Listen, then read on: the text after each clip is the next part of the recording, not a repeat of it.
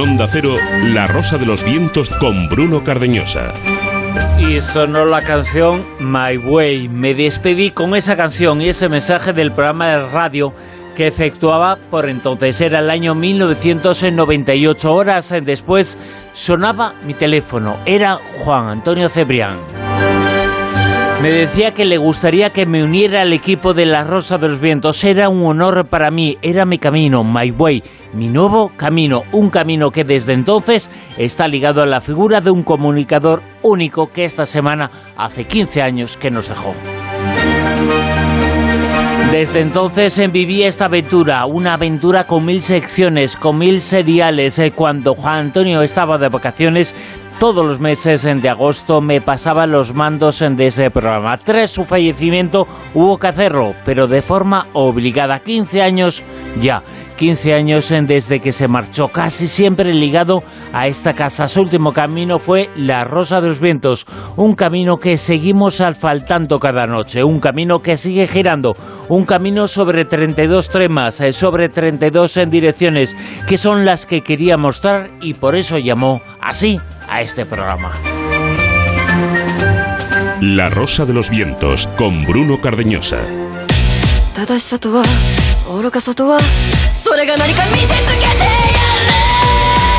Con mucho ritmo, con fuerza, comenzamos este programa, un programa hoy, esta noche, especial sobre la figura del creador de La Rosa de los Vientos, sobre Juan Antonio Cebrián, y lo hacemos con una etiqueta. Arrancamos ella y lo hacemos, insistimos, con una etiqueta en Twitter, en redes sociales, Almadía Rosa Vientos y una página web con todos los programas, con cada una de las secciones, onda 0.es, en la sección dedicada a La Rosa de los Vientos.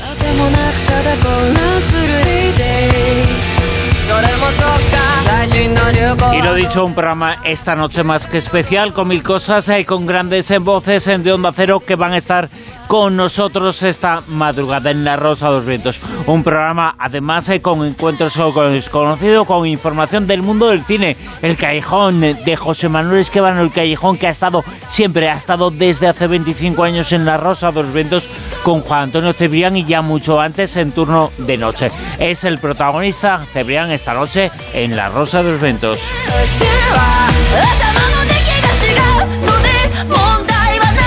Un programa en el cual eh, Silvia Casasola nos va a contar eh, también algunas eh, cosas en datos y detalles que seguramente no conocéis sobre él y que nadie mejor que ella lo conoce. Silvia, muy buenas, ¿qué tal? Pues imagínate, llevamos esta semana llena de emociones. el jueves estuvimos en el Colegio Invisible, tuvimos también esa misa donde Ángel Fariña, el párroco de, la Basílica de Nuestra Señora de Atocha, pues se declaró fan porque había escuchado por primera vez en Juan Antonio y con sus pasajes y, dice que estaba enganchado. Y yo creo que, mira, en esta semana, eh, ojalá, ojalá haya muchos oyentes que hayan descubierto a Juan Antonio y al igual que cuando él estaba aquí con nosotros, eh, creaba y fomentaba muchísimas vocaciones, tanto de historiadores como de periodistas, pues ojalá estén muchos más oyentes que sean amantes de la radio gracias a él y que se dediquen al mundo del periodismo, que sabemos que es muy complicado, pero de verdad es tan bonito, tan bonito, tan ilusionante, que bueno, que siempre recordándole, pues es un placer. Curiosidades eh, sobre Cebrián en eh, la sesión esta noche de Silvia Casasola, en la sesión en la cual nos eh, va a contar algunas cosas sobre esa figura. Si no me crees, compruébalo. Y también esta noche, esta madrugada, era su sello, pasajes de la historia. Vamos a recuperar uno, uno que emitió y que hizo sobre la figura una figura histórica, una figura importantísima del siglo XX, la figura de Marilyn Monroe. Y como no, aquí va a estar eh, con nosotros alguien que eh, ha estado en la Rosa de los Vientos, que ha estado en turno de noche, que ha estado con Cebrián desde hace eones de tiempo. Era amigo, admirador de él, un hombre que vivía con entusiasmo, Juan Antonio, todo lo que tenía que ver con la Segunda Guerra Mundial y nos lo ha contado aquí y nos lo ha contado en muchas ocasiones en la trascienda, lo que pasaba, lo que pasaba en el mundo del espionaje. Fernando Rueda, en materia reservada, muy buenas, ¿qué tal? Hola, muy buenas. Eh, no tardé mucho tiempo en saber que Juan era un apasionado de los conflictos bélicos. de las vivencias de sus protagonistas, de las manipulaciones y mentiras. Y especialmente le atraían las historias de esos luchadores empecinados en defender una causa por muy perdida que pareciera estar. Ah, y de esos personajes malutos, auténticamente despreciables. Hoy competimos en audiencia con la única emisora de radio más misteriosa que la nuestra, Onda Cielo. Y es como dijiste, como bautizaste el lugar al cual eh, había ido ese 15, ese 20 de octubre del año 2007, Juan Antonio Cebrián, que es el protagonista esta noche del programa, con muchas cosas, un programa en el cual, como todos los sábados por la noche, hay concurso, pero un concurso hoy relacionado con el tema central. Un concurso que Silvia Casasola nos presenta ahora mismo. Pues un concurso que lo ponemos muy, muy facilito. A todos, todos, todos los oyentes que participen en Twitter, pues comentando sus recuerdos, sus vivencias. Eh, lo que estuviesen haciendo eh, aquel 20 de octubre, em, algo que, que, despierte eh, su mente cuando recuerdan a Cebrián, pues lo que ellos quieran comentar. Entre todos, todos, todos, todos los que participen en Twitter con Almohadilla Rosa Vientos, pues habrá, habrá un libro de pasajes de la historia. Su primer libro en esta ocasión es un recopilatorio, es un ejemplar con todos, porque en inicio fueron dos ediciones distintas, en, dos fases, pero eh, con el décimo aniversario hicimos un volumen que lo, lo editó Temas de Hoy. Y ese, ese especial, ese libro tan especial es el que vamos a regalar esta noche. Así que muchísima suerte, espero que participe mucha gente y quien se lo lleve, que vamos, que lo disfrute porque además irá firmado. Con lo cual, vamos, un regalazo.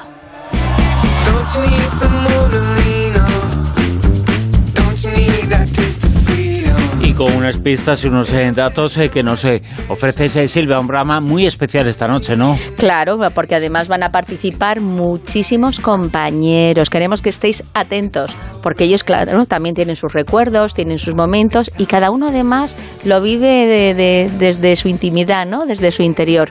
Cada uno diferente, pero también con un hecho común, un hecho común de mucho cariño que es Juan Antonio Cebrián. La una y diez minutos arrancamos en La Rosa de los Ventos.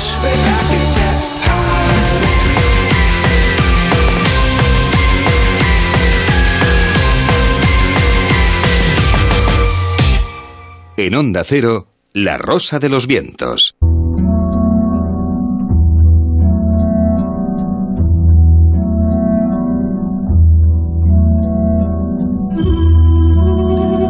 Quince años eh, se han cumplido esta semana, 15 años eh, del fallecimiento de la muerte de Juan Antonio Cebrián.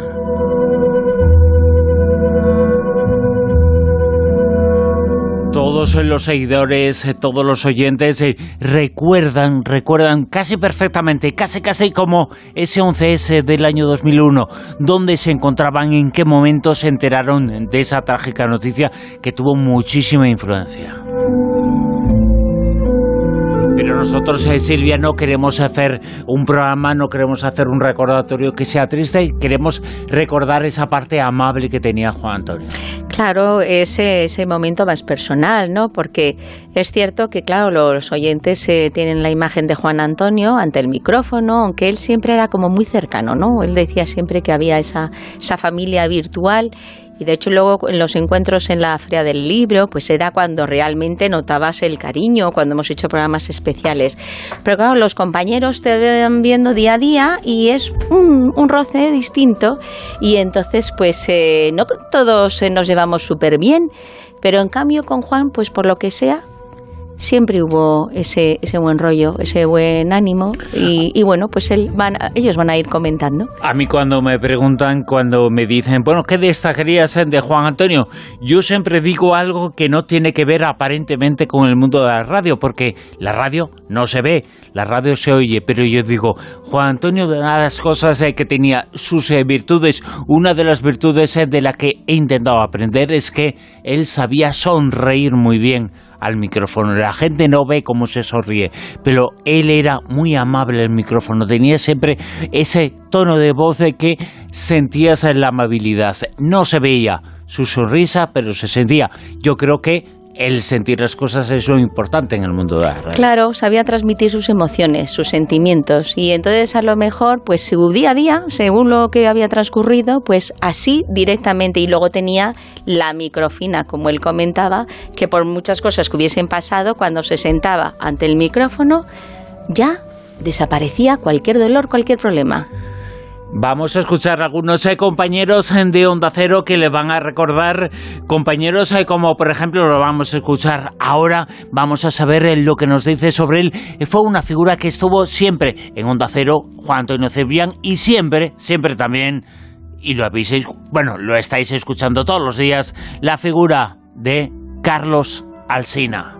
Hola Silvia, hola Bruno, hola Rosa Venteros, y gracias por el programa de esta noche. A ver, de Juan Antonio me cuesta decir algo, porque cualquier cosa que diga se va a quedar muy corta. Primero porque su figura es enorme y segundo porque fue muy precoz. Porque en el año 90, cuando empezó a emitir esta cadena, estábamos por aquí algunos pipiolos veinteañeros, eh, la mayoría de los cuales no sabíamos hacerlo con un canuto. La mayoría. Uno sí. Había uno que ya se manejaba en el micrófono como si como si el micrófono fuera parte de su cuerpo. ¿no? Presentaba música, eh, discos cero, bienvenidos al club, pero solo había que verle y solo había que escucharle para darse cuenta de que podía presentar lo que le diera la gana. Y ahí es donde nos conocimos, en el fin de semana. Y luego en, en la madrugada de entre semana, cuando ya estaba en marcha turno de noche, ya estaba triunfando turno de noche, yo hacía mucho boletín de madrugada y ahí tuvimos ocasión de hablar pues mil noches de de radio, de actualidad, de radio, de divulgación, de radio, de historia, de más radio. Porque Juan Antonio tenía la virtud de hacer interesante cualquier cosa que contara, cualquier cosa. Y te quedabas ahí pegado hasta que terminara el relato. Y luego que siempre estaba de buen humor el tío, que esto es una cosa que yo nunca terminé de entender, ¿no? Siempre estaba de buen ánimo. Mira que a las 3 de la madrugada de un miércoles, en fin, ¿quién no ha tenido un mal día? Bueno, pues él no. Él no, siempre feliz. Como una lombriz y con esa conexión personalísima que tenía con su legión de seguidores, ¿no? Ese don, porque es eso, es un don. Y él lo tenía como nadie, el, el don de comunicar y el don de fidelizar. Mira, hay una cosa que pocas personas saben hasta esta noche, que la voy a contar. Y es que la nota, el texto con el que nuestra cadena informó a los oyentes de La Rosa de los Vientos del fallecimiento de Juan Antonio aquel sábado maldito, la escribí yo, a un incrédulo, y sobrecogido por la noticia que me acababan de dar a mí. Y puedo contar que, que habiendo sido uno de los tragos más difíciles que, que he tenido yo en esta casa, a la vez fue un texto que salió solo, porque tenía claro lo que había que decir. Y cabe repetirlo esta noche, de 15 años después, y lo que había que decir era que, en primer lugar, Juan Antonio era nuestra familia, formaba parte de la familia de sus cientos de miles de seguidores y de la familia nuestra, de los que hacemos los programas de radio. Y en segundo lugar, que en lo profesional era uno de los grandes, de los más grandes, y en lo personal era uno de los buenos. Así que uno de los buenos, uno de los grandes, y uno de los nuestros. Eternamente tuyos, Juan Antonio. Esa frase en ese documento, uno de los nuestros, una frase, un documento, un texto que efectuó Carlos Alsina y que fíjate, transmitió a los oyentes esa noche el director de informativos en del fin de semana, ¿no? Claro, pero es que fíjate qué coincidencia. Durante toda la semana podría haber ocurrido, mm. pero ocurrió un sábado. Un sábado que encima teníamos programa en directo. Entonces, claro, fue todo tan impactante, era todo tan imprevisto, tan de repente, un infarto. Pero bueno, no vamos a recordar las cosas tristes, vamos a recordar los momentos bonitos, los, los momentos importantes. Y a mí lo que más me gusta es que los compañeros, además de que yo lo noto que hablan de corazón, es que lo hacen con una sonrisa Para mí eso es lo que me importa. Escuchamos, se transmitió la noticia, la información, la triste noticia a los oyentes y siempre ha estado aquí. Ha sido una de las voces importantes, amables de Onda Cero. La voz de Juan Diego Guerrero, director de los servicios informativos de Onda Cero de esta casa. Oye, Cebri, sí me dirijo a ti, porque sé que la radio llega muy lejos y que estarás escuchándome. Tengo que decirte algo, ahora que se cumplen 15 años de aquel día en el que Caronte vino a buscarte para cruzar la laguna Estigia. Y lo que quiero decirte es que no te olvido. No te olvido, sé que esa es la manera en la que viven los que viven para siempre, como tú, manteniéndose en el recuerdo de los demás. Tú te mantienes en el mío. Bueno, como para no mantenerte, me tocó dar la noticia de tu marcha aquella noche de sábado. Y aquí seguimos, en el fin de semana, ese rincón de la radio en el que habitamos los que siempre seremos murcielaguillos, como los oyentes de aquel turno de noche en el que estuvimos a punto de trabajar juntos. No me olvido. Como no me olvido de cuántos territorios conquistaste en la radio, como Alexandros, Alejandro, ese nombre que tanto evoca y tanto significa para ti. No solo para ti, para los tuyos. Y como ya está bien y no quiero enrollarme más, te envío un abrazo grande, aunque ahora mismo no pueda verte, pero eso da igual. Porque como tú sabes bien, San Exupéry tenía razón. Lo esencial es invisible a los ojos, como la radio. Juan Diego Guerrero, director de informativos del fin de semana, fue la persona que leyó esa nota, que hizo, que efectuó Carlos Alsina y que transmitió a los oyentes, a la legión de oyentes, el fallecimiento, la noticia sobre el fallecimiento de Juan Antonio Cebrián, aquel 20 de octubre del año 2007.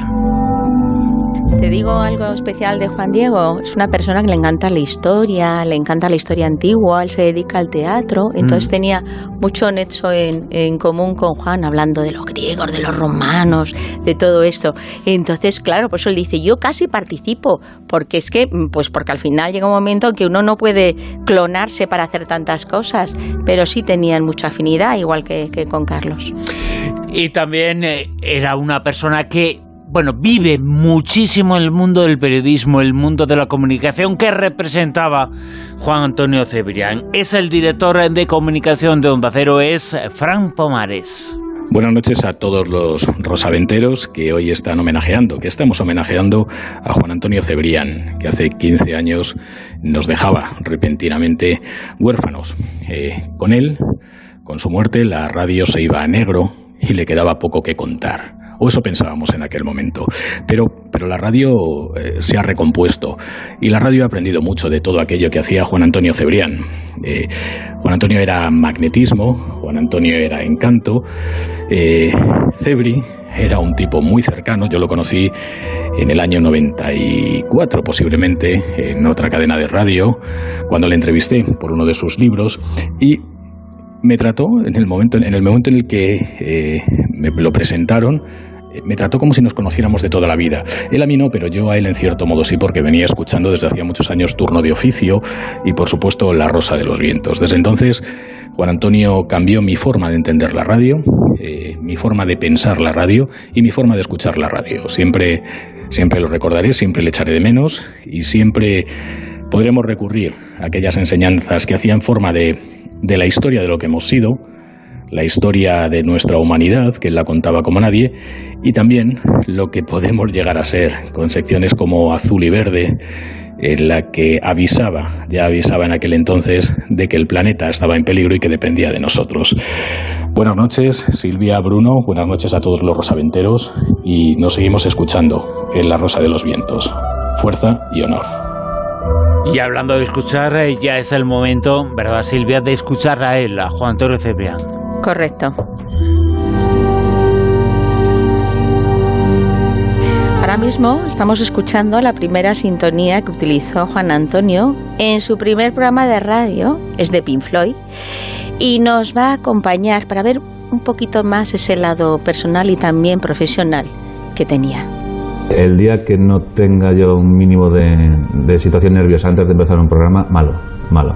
Llevo ocho o nueve temporadas en, en cadena y afortunadamente todas las noches se ha producido lo mismo, la misma situación, esos nervios antes de empezar el programa. ¿Cómo lo haré? ¿Cómo quedaré? ¿Cuántos llamarán hoy? ¿Cómo llamarán? Porque claro, en mi programa la gente es muy rara, la gente es muy peculiar. Vaya, a ver lo que van a luego cuando te oigan lo que van a pensar, ¿no? No, no, están acostumbrados a mis insultos, están acostumbrados a... Y hasta les gusta, digo. ¿no? Les gusta, les encanta. Ellos saben que son murciélagos, que están dentro del batallón de castigo y lo disfrutan. Además que lo disfrutan, saben perfectamente que es su programa y que pueden utilizarlo como quieran, ¿no? Hemos creado una comunidad virtual entre todos y hacemos el programa pues que, que sabemos o que podemos hacer, pero todos, el equipo turno de noche y los, y los oyentes. Es- divertido, sí.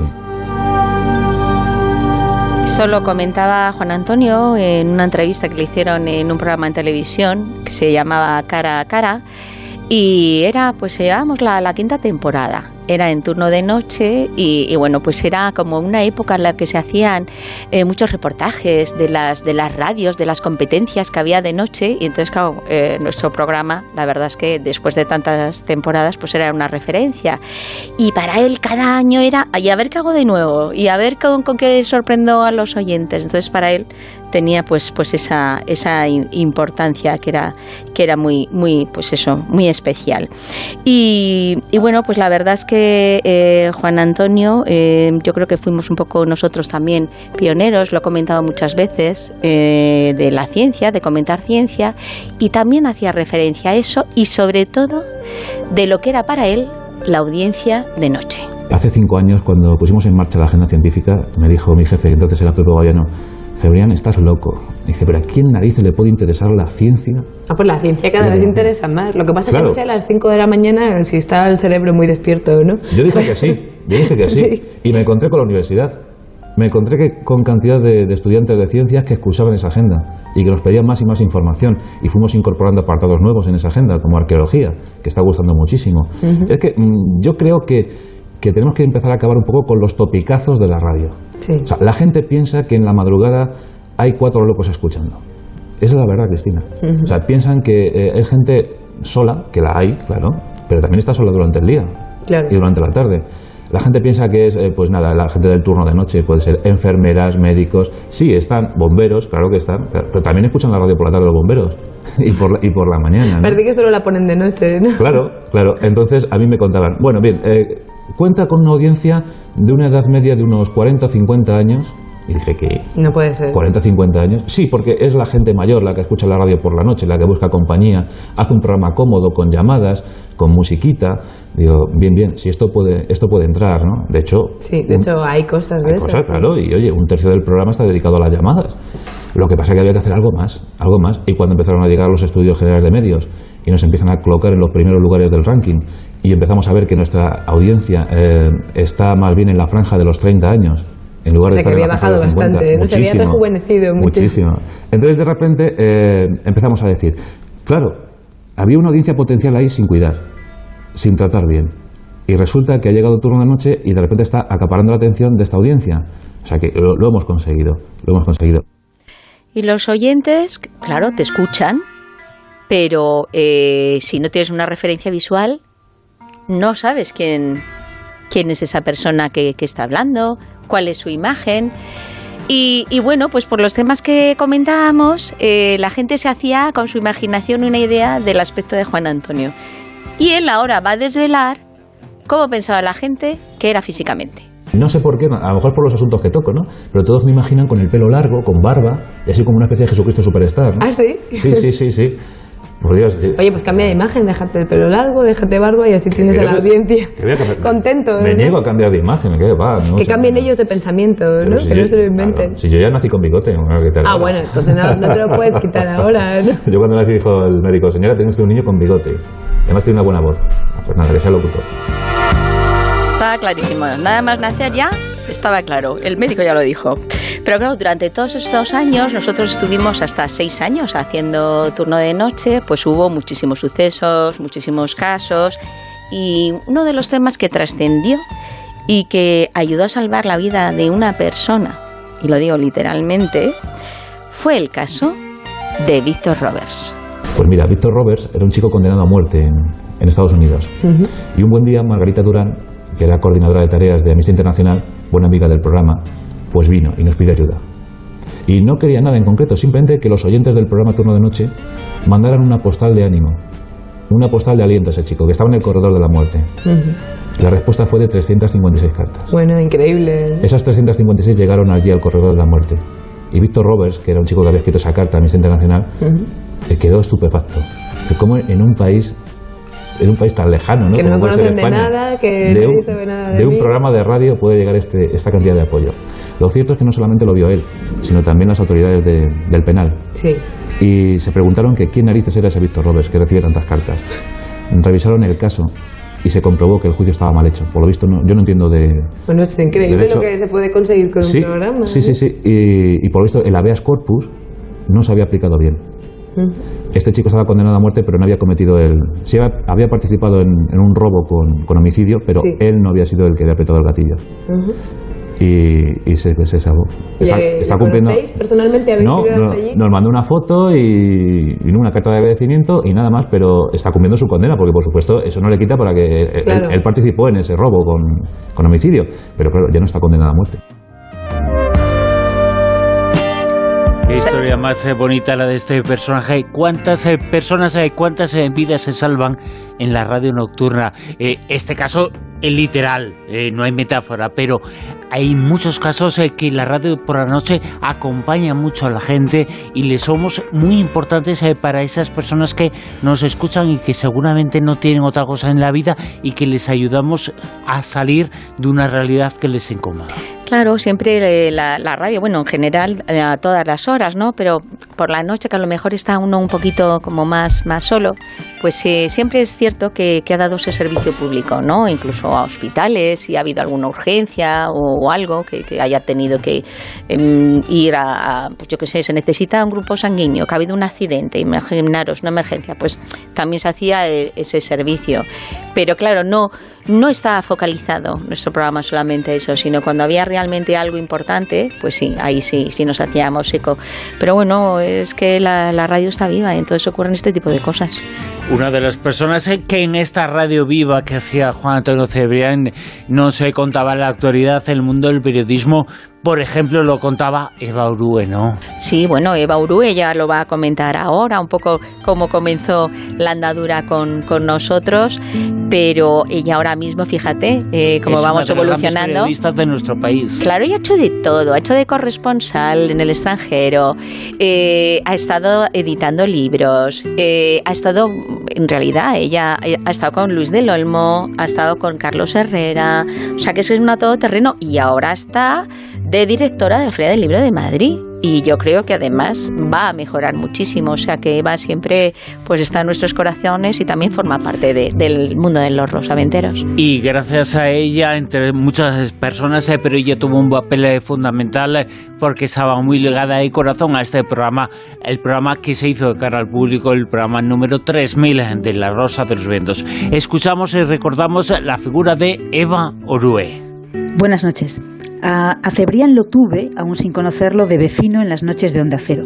Entonces es- empecé a, a escucharlo y por fin pude colaborar con él. Desde cualquiera de esas posiciones podías darte cuenta de que lo que se cocía en aquel programa noctámbulo era algo inhabitual, extraordinario, diría yo, en la radio nocturna. Pero el descubrimiento verdadero llegó cuando desde Rusia, en una primera etapa, y luego colaborando con él en el estudio, durante su paso por el fin de semana, le vi desplegar todo su talento. Si en aquel entonces la radio se hubiera hecho como se hace ahora, con retransmisión en streaming, hubierais alucinado. Hacer fácil lo extraordinariamente difícil. Eso hacía Juan Antonio con la colaboración de su equipo. Por lo demás, yo, 15 años después, aún sigo preguntándome, Pachimú, ¿por qué? Eva Urue, que es una de las grandes eh, periodistas eh, de este país. eh, Uno de los programas importantes de este país, de esta cadena, era La Rosa de los Vientos, Turno de Noche, la figura de Juan Antonio Cebrián, el mundo de, bueno, el mundo de la cultura en general, la historia, la, la ciencia, la ecología, pero también el mundo del misterio ha sido importante en La Rosa de los Vientos, en Turno de Noche y en la figura de Cebrián. Totalmente, porque para él, eh, él siempre comentaba que, le, que hacía un programa eh, y él se ponía como oyente. Entonces dice, yo tengo que hacer un programa que a mí me gustaría escuchar.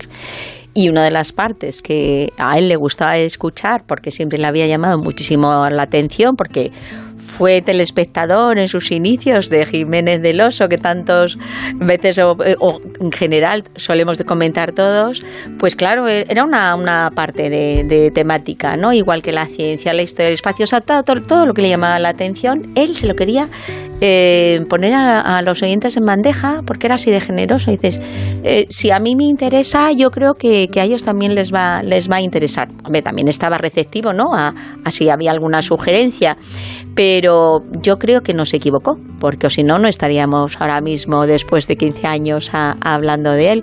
Y, bueno, pues en el misterio había muchísimos compañeros que seguimos teniendo y, que mantenemos el contacto. Y uno de ellos eh, ha sido director eh, durante muchos años de la revista de, del misterio por excelencia, la revista Más Allá. Estamos hablando de Javier Sierra.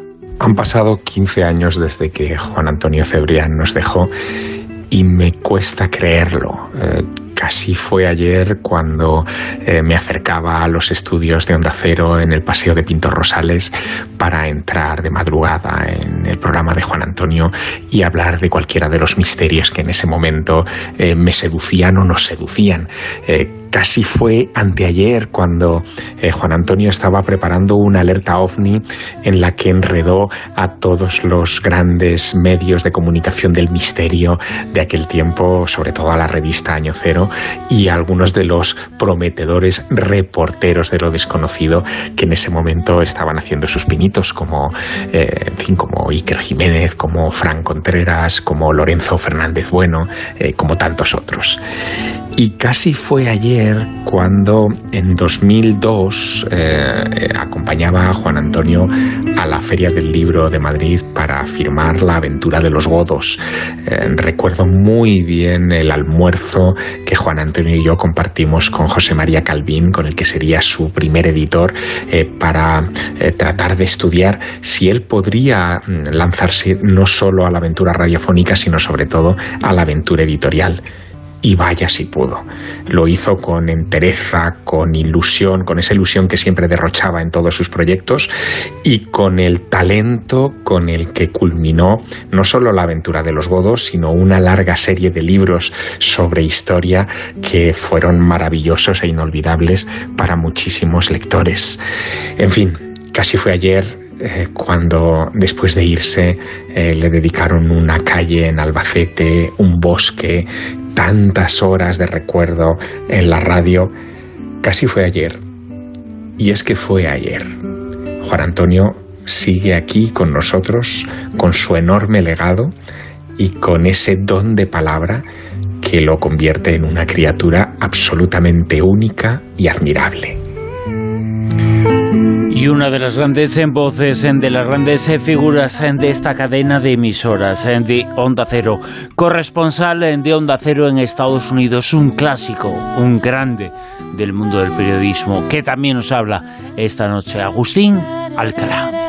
15 años sin Juan Antonio, ese gran amigo con el que pasé tardes maravillosas hablando de cine, del espacio, de los transbordadores, de los indios apaches y de los Sioux, y con el que volví a recordar las lecciones del colegio con sus libros sobre los godos, se los sabía todos, la reconquista y los romanos y esa Hispania que él tanto quería. Juan era cercano, cálido, real, un tipo bueno, uno de los nuestros. Al lado siempre de su Silvia, era muy fácil trabajar con él, muchas veces sin guion, porque siempre sabía lo que preguntar y era fiel en la vida y en la antena. Hablamos mucho del accidente del Challenger y de su investigación posterior, de los famosos O-Rings, esas anillas que llevaba el cohete y que debido al frío de ese día de finales de enero de 1986 se despegaron y causaron la fuga que provocó la explosión del transbordador. Nos hicimos los dos a la fuerza, expertos en mecánica espacial durante los muchos años que tardó la NASA en volver a mandar a sus hombres y mujeres al espacio. Dice Carlos Gardel que 20 años no es nada. A mí 15 años me parecen una eternidad. En esta noche en la que vuelvo a recordar mirando a las estrellas y convencido de que la vida es un soplo a mi amigo Juan Antonio.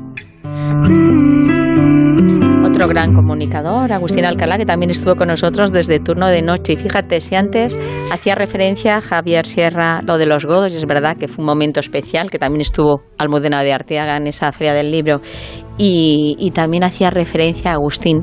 Pues a mí me gustaría compartir un momento muy, muy entrañable y yo creo que, que distinto en el que están conversando eh, Fernando Sánchez Dragó y Juan Antonio Cebrián en ese momento de, inicio, de, de camino de la aventura de los godos, en el programa de televisión Negro sobre Blanco. Tú hablas ya al comienzo del libro, en el prólogo, de esa especie de pesadilla que fue para muchísimos españoles el tenerse que aprender de niños en el colegio. ¿Tú la sufriste? La lista de los Reyes Godos. Yo no, eso yo me extraño, digo, a mí no me enseñaron en mi colegio la lista de los Reyes Godos. Mm, ¿A ti pues sí? Yo empiezo a sospechar que es una leyenda urbana, porque tú, eh, también he hablado con Javier y tampoco. tampoco, y tú, Margarita, tampoco, Yo no recuerdo ni uno casi. No, ni a Alarico, a Ataulfo. Me suena. Ataulfo Argenta, sí. no. no, la verdad es que, que sí que fue, fue una especie de lacra eh, impuesta a los alumnos de los años 40, los años 50, y bueno, pues era casi casi como enunciar la, la tabla de los elementos periódicos, ¿no? la tabla periódica de los elementos. Pues no entiendo muy bien por qué eh, se quedó solo en, en, los nombres y no se escarbó un poquito más en, en, los hombres, en las historias, en las biografías, en el sentimiento, en lo que, en lo que dejaron, la impronta, la huella. No, no, no lo entiendo muy bien. Por eso, por eso el propósito de, de este libro. Una de las cosas eh, que demostró él es que se puede hablar en la noche de muchas hay cosas. El mundo de la radio, magazine, estamos acostumbrados a que sea por la mañana, de madrugada, de la tarde. Él lo hizo por la noche. Habló de muchas cosas.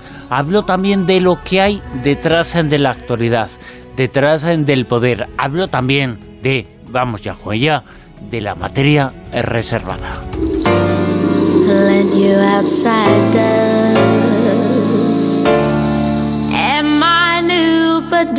Materia Reservada 2.0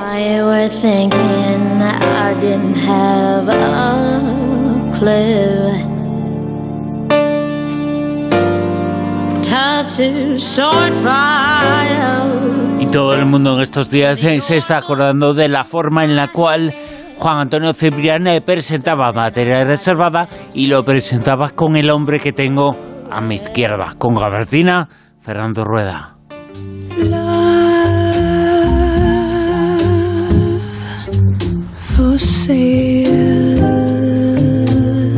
Es escuchar su voz.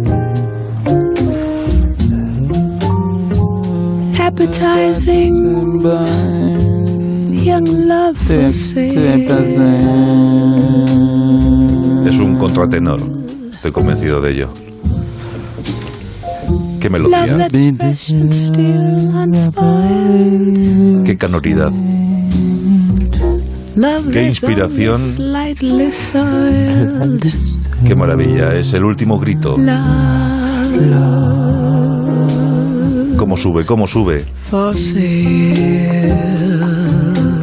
Majestático Fernando Rueda. Hecho un témpano, viene de la calle. Está a punto ya de dormitar. A veces eh, se duerme en sí mismo.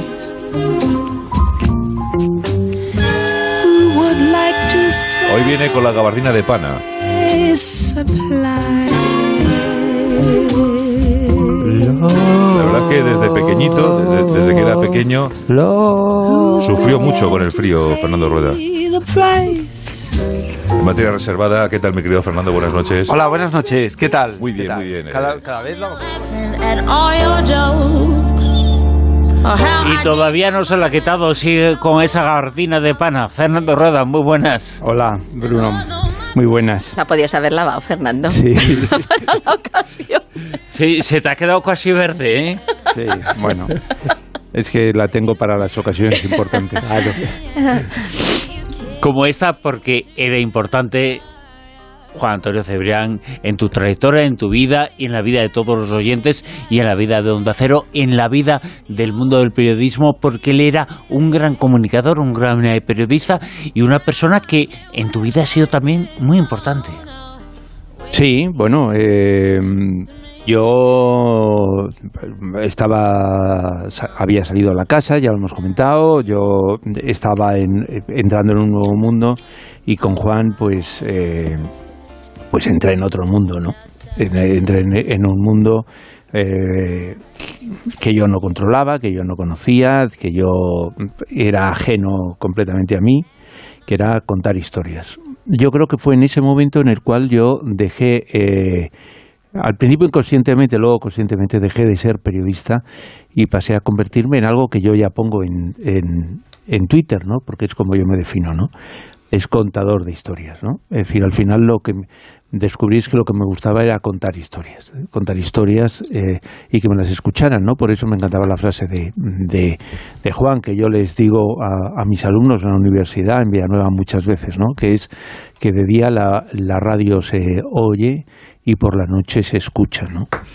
Y, y bueno, pues no hay nada como poder eh, hablar y, buscar cada semana historias para que la gente te siga, ¿no?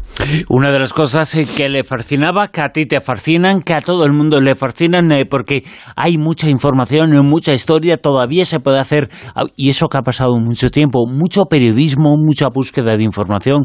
Hablamos de la guerra mundial, especialmente de la segunda, pero cualquier conflicto mundial genera mucha información de esa que te gusta a ti. Sí, sí. Eh, Silvia me dijo la semana pasada, deberíamos eh, homenajearle no tanto con, eh, con palabras como la que ya hay gente que está amenazando, sino con, con cosas, con una, historias que, que a Cebri le, le, hubieran encantado, ¿no? Así es. Y él es un, él era un apasionado, utilizó la, el presente y, y a él le apasionaba la Segunda Guerra Mundial, ¿no? Y yo tengo que decir que he rescatado historias de, de, su época, es decir, historias que, que, yo contaba, las escribía de otra forma, porque las escribía de, con otra idea, las escribía a mano, con lo cual a, a veces eh, eh, no me entendía a mí mismo con, con, mi letra, ¿no? Y hoy os quería contar alguna historia de estas, ¿no? Alguna de esas historias que, yo de, debatía, igual que ahora las debato con vosotros, en aquel momento las debatía con, con Juan, ¿no? Y, os quería contar una historia que yo sé que a él le encantó, que era la, historia del coronel Gaucher, ¿no? Este era un jefe del eh, de Bureau, que era el servicio secreto francés, y, y bueno, lo era antes de la Segunda Guerra Mundial. Este era un tipo eficaz, era un tipo listo, era un tipo que demuestra que las guerras a veces las pierden las, las, las personas por no tener fe. Él, eh, bueno, cuando llegó había eh, vivido de unos informes que alertaban desde 1930 de que Alemania se estaba rearmando y que además Alemania se podía convertir en un peligro para la estabilidad de Europa y la estabilidad del, del mundo. Y él eh, tenía datos que se reflejaban en que desde 1933, desde que llegó eh, Hitler, eh, había empezado un, una transformación del ejército, ¿no? Eh, nuevo material blindado, armas anticarros, lo que era la, la, la guerra de, del momento en la que se basaba en, en, ese momento. Nada que ver con las guerras de ahora, que estamos hablando que la gente ataca con drones, es decir, claro. que, que, que van con drones además suicidas, es decir, que hacen un poquito de, de todo. No, en este momento lo que Gaucher descubrió es que eh, había un peligro y él avisó, cuidado, que esto puede acabar mal, ¿no? Eh, eh, demostraban cómo habían partido de 56 divisiones, tenían en ese momento 120 divisiones, es decir, todo era muy agresivo. Y la mayor de, parte de ellas eran eh, las podían mover en cualquier momento. ¿no? Su información era creíble al 100%. Sus fuentes eran las mejores, el ejército alemán, la industria, la cúpula del Tercer Reich.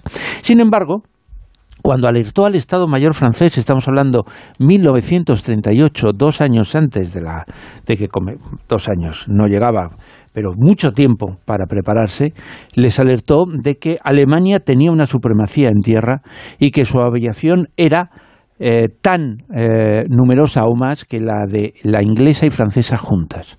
Y además que si había una guerra, Francia saldría devastada. ¿Sabéis lo que pasó? Pues que nadie le creyó. Uh -huh. Y dijeron, mmm, este tío es un poco realista, y hablaron, y este es un término textual, de la farsa de los servicios secretos. Pensaron que se lo estaban invadiendo, eh, inventando todo, y entonces, ¿qué pasa? Que cuando llegó el eh, aplastamiento de Polonia, Eh, ¿Creéis que cambiaron de idea? No, siguieron pensando que ahí se iba a, quedar todo, ¿no? Y, mm, y, nada, y los militares dijeron que no, que no, eh, que no habría ningún problema, que, mm, que, había que tomárselo con tranquilidad. Y, además ocurrió que eh, Hitler ahí empezó a hacer eh, con Goebbels aquello de la guerra de la propaganda, que es la guerra de la mentira. Y empezó a, filtrar información de que estaban negociando la paz con Inglaterra, de que no, de que no iban a hacer nada. Bueno, o sea, que jugaba el doble juego. Jugaba el doble juego, pero como, estrategia de guerra. Lo mismo que, que Putin en, en Ucrania decía, no voy a atacar, no voy a atacar eh, veíamos a todas las tropas preparadas y, juntas en la frontera, decían, no voy a atacar, no voy a atacar, y luego de repente un día va y ataca, ¿no?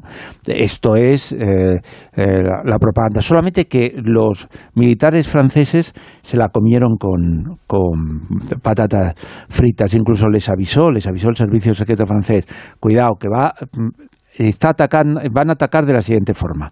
Ataque masivo de la aviación sobre los puestos de mando, y los puntos sensibles y una acción salvaje de las divisiones de carros que penetraron en profundidad. El ejército francés dijo, en aquel momento lo que se llevaba era la guerra de trincheras de la Primera Guerra Mundial. Ellos siguieron anclados y no cambiaron nada, porque ellos eran, joder, era la gran Francia. ¿Qué, qué invento me vais a contar? Nosotros aquí ganamos. La gran armée. Eran, lo grande todo eran de, de algunas formas. Bueno, de, eh, el hecho cuál fue, que los franceses se lo creyeron, se relajaron y eh, les decía, cuidado que esto es una trampa. El 9 de abril de 1940 los alemanes invadieron Dinamarca y Noruega y Francia, que empezó a verse que podían ser atacados, no pudo reaccionar. Boache avisó de que el ataque alemán con fuerzas blindadas sería por Sedán, que sería entre el 8 y el 10 de mayo y lo avisó con un mes y pico y no sé que lo creyeron. El ataque se produjo el 10 de mayo y Francia cayó derrotada en solo, solo tres semanas. ¿Fallaron? ¿Quién falló? El servicio secreto no, fallaron los políticos y los militares la cosa eh, de la información, eh, los eh, documentos, los datos que tenían los espías franceses de los que estaban informando. Ellos hacían su trabajo, que era dar a conocer la información que ellos tenían y lo que podía pasar. Nadie les hizo caso. La historia de la guerra mundial tiene mucho que ver con espías que sabían cosas, que escribieron cosas, que dejaron prescrito cosas en sus informes de uno y otro país, en este caso de Francia, y que no les hicieron caso sus superiores ahí se quedaron hasta que luego se despertó el ruido de sables y pasó lo que pasó, eh, casi 100 millones eh, de muertos. Personajes eh, importantísimos en la historia, tiene todavía muchos agujeros negros que va poco a poco conociendo sobre la Segunda Guerra Mundial, sobre el espionaje, todavía se conoce mucha información y con el tiempo se ha ido descubriendo más datos sobre uno de los personajes de los cuales Tú has hablado en alguna ocasión, aquí nos has, contado cosas, eh, que comenzó espiando para Alemania, luego fue de los que se pasó a Estados Unidos y que espió para Estados Unidos, se llama Reinhard Helen. Eso es, eh, este es eh, el otro lado, el otro lado, alguien que... Em, que, fijaros, Perot en, su libro Misión para dos muertos le considera el jefe del servicio de inteligencia más competente de la historia contemporánea. un nazi, ¿eh? Quiero decir que y este era pertenecía a la Wehrmacht, al ejército y, y bueno mm, le, destinaron como jefe de la FHO, que era una organización de para investigar, digamos, a los asuntos rusos y entonces este cuando le mandaron ahí descubrieron que los alemanes no tenían ni pajolera idea de nada de, de, Rusia, que no sabían, y a mí siempre me llamó mucho la atención en su momento, y, nos reímos mucho con, con, Juan, que no sabían el ancho de los trenes. Es decir, fijaros cómo funcionaba todo, y estamos hablando de 1930 y tanto. No, no funcionaba. Entonces, ¿qué hizo? Hizo algo fantástico. Todos los prisioneros eh, rusos que tenían los empezaron a interrogar.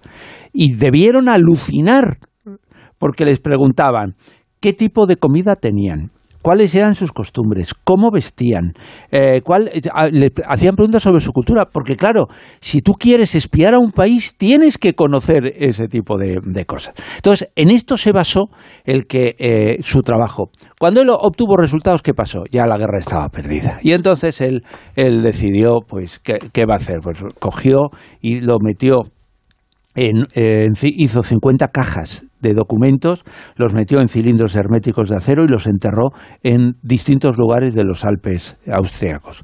Después él y su gente se entregaron al- a una unidad, eligieron a quién entregarse, que en aquello es curioso cómo se elegían a quién entregarse, se a una unidad de contrainteligencia de Estados Unidos, dijo lo que tenía, eh, se lo llevaron a Estados Unidos, hizo un intercambio de información y le consideraron leal. Y entonces, en 1946, eh, si no me equivoco, le, trajeron a, otra vez a Alemania y allí le, l- fundó la organización Gelen.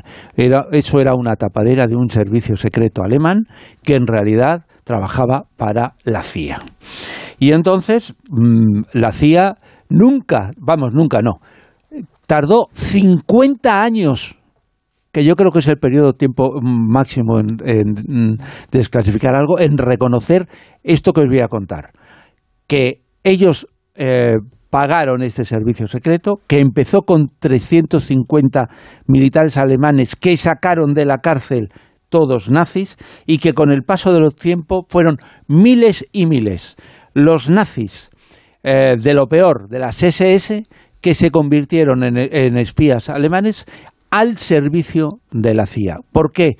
Porque era más importante la lucha contra Rusia que el reconocer que eh, estos eh, nazis estaban con, con- contigo. ¿no? Madre mía. Informarse mucho sobre ello con Juan Antonio Cebrián, eh, sobre esta figura, sobre este espía alemán nazi que se pasó a Estados Unidos, eh, pero hablaste también en muchas ocasiones, es uno de tus eh, favoritos en la información, eh, tienes eh, mucha y has eh, contado mucha y contarás todavía más, pero la figura de Beria, así se le conoce Beria, es una de las figuras importantísimas en el mundo del espionaje, pese a tener detrás una historia verdaderamente dramática. Efectivamente, hemos visto el francés, el aliado de alguna forma, el alemán, el nazi, pero también está el ruso, que el ruso es una cosa fantástica. Este es de un maluto que decíamos, pero de los malutos, malutos, malutos. Es decir, este no tiene, este, eh, yo creo que es candidato permanente al balón de oro de los malutos. O sea, ¿no? peor realidad que ficción. Total, total. Este, eh, bueno, era un, un- un comunista que fue primero detenido y condenado a muerte, que se escapó en el año 1914. En el 20 conoció a Stalin y, bueno, eh, se quedaron absolutamente prendados el uno mm, del otro. Básicamente, Stalin se quedó prendado porque Beria era lo que se dice, lo que dicen los libros de historia, una persona servil y aduladora con él servil y aduladora. Y entonces Stalin se sintió súper a gusto, primero le mandó a, a- a la, a la República Checa a, mm, hacer espionaje, después le, en el 31 le encargó depurar la organización del PECUS y jopeta. Es que depuraba, que depuraba, que vamos, que ni el agua lo depuraba todo. Y tan bien lo depuraba todo que le nombró en el eh, 38 director del servicio secreto ruso. ¿Para qué? Para depurar. Y cuando estamos hablando de depurar, eh, estamos hablando de que era un tipo absolutamente sangriento. Mataba sin ningún problema y no tenía ningún, ningún problema de escrúpulos para liquidar a quien hiciera eh, falta. Eso por un lado. Pero por otro lado, era un genio del espionaje. Y durante la Segunda Guerra Mundial, y esto hay que alabárselo, y esto es algo que, que siempre hemos hecho, hicimos y hacemos en, en La Rosa, eh, era malo, malo, malo, pero era un genio del espionaje. Hizo aquello de lo que hemos hablado alguna vez, que era eh, la Orquesta Roja, que es la mejor red de espionaje de toda la Segunda Guerra Mundial, que le hizo montones de rotos a, a todos los, los nazis. Incluso después de la guerra, este fue el, que facilitó montó la red de espionaje atómico. Es decir, Rusia consigue, la URSS consigue eh, la bomba atómica gracias a su espionaje. Es decir, Inglaterra, Estados Unidos investigaban y ellos conseguían robar la eh, información. Bueno, total, que este consiguió además el balón de oro también a, conseguir ser el más temido y odiado por los propios rusos.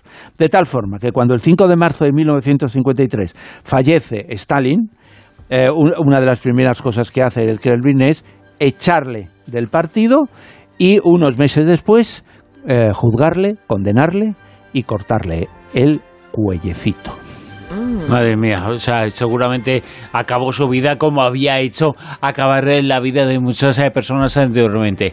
Es una figura sanguinaria y terrible, una de las figuras importantes de esa Segunda Guerra Mundial cuando más rascamos, más descubrimos cuándo se acabará la información de la Segunda Guerra Mundial. ¿eh?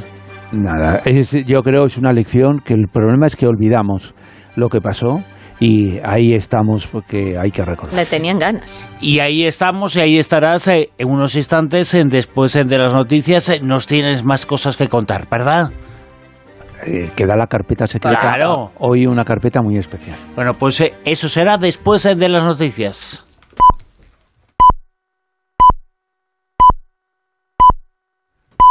Son las dos, es la una en Canarias.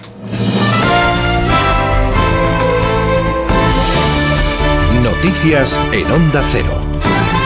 Buenas noches. El presidente del Gobierno, Pedro Sánchez, ha instado al Partido Popular a que mire hacia Reino Unido y vea las consecuencias de sus políticas de bajada de impuestos. Durante un acto político en Soria, Sánchez ha insistido en que su Gobierno tiene objetivo, método y compromiso para que nadie se quede atrás en la actual crisis económica y social derivada de la invasión de Putin en Ucrania. Aquellos que durante la pandemia nos pedían más apoyo, más ayudas del Estado del Bienestar, claman por bajadas generalizadas e indiscriminadas de impuestos. ¿Qué hubiera pasado en España si en lugar de nosotros otros hubieran planteado políticas de rebajas indiscriminadas de impuestos?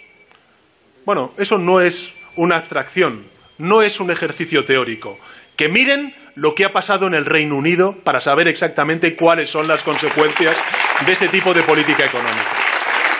A Sánchez le ha respondido la secretaria general del Partido Popular, Cuca Gamarra, quien ha afirmado que los presupuestos generales del Estado para 2023 son una gran hipoteca general del Estado económica y política para las próximas generaciones. En un acto en Canarias, Gamarra ha lamentado los compromisos a los que puede llegar el presidente Pedro Sánchez con independentistas y Bildu para sacarlos adelante. ¿Por qué no retira unos presupuestos que van a suponer 190 millones de euros diarios de deuda. Repito, 190 millones de euros diarios de deuda. Esto significa que estos presupuestos generales del Estado lo que son es una gran hipoteca general del Estado, que es una cosa bien diferente.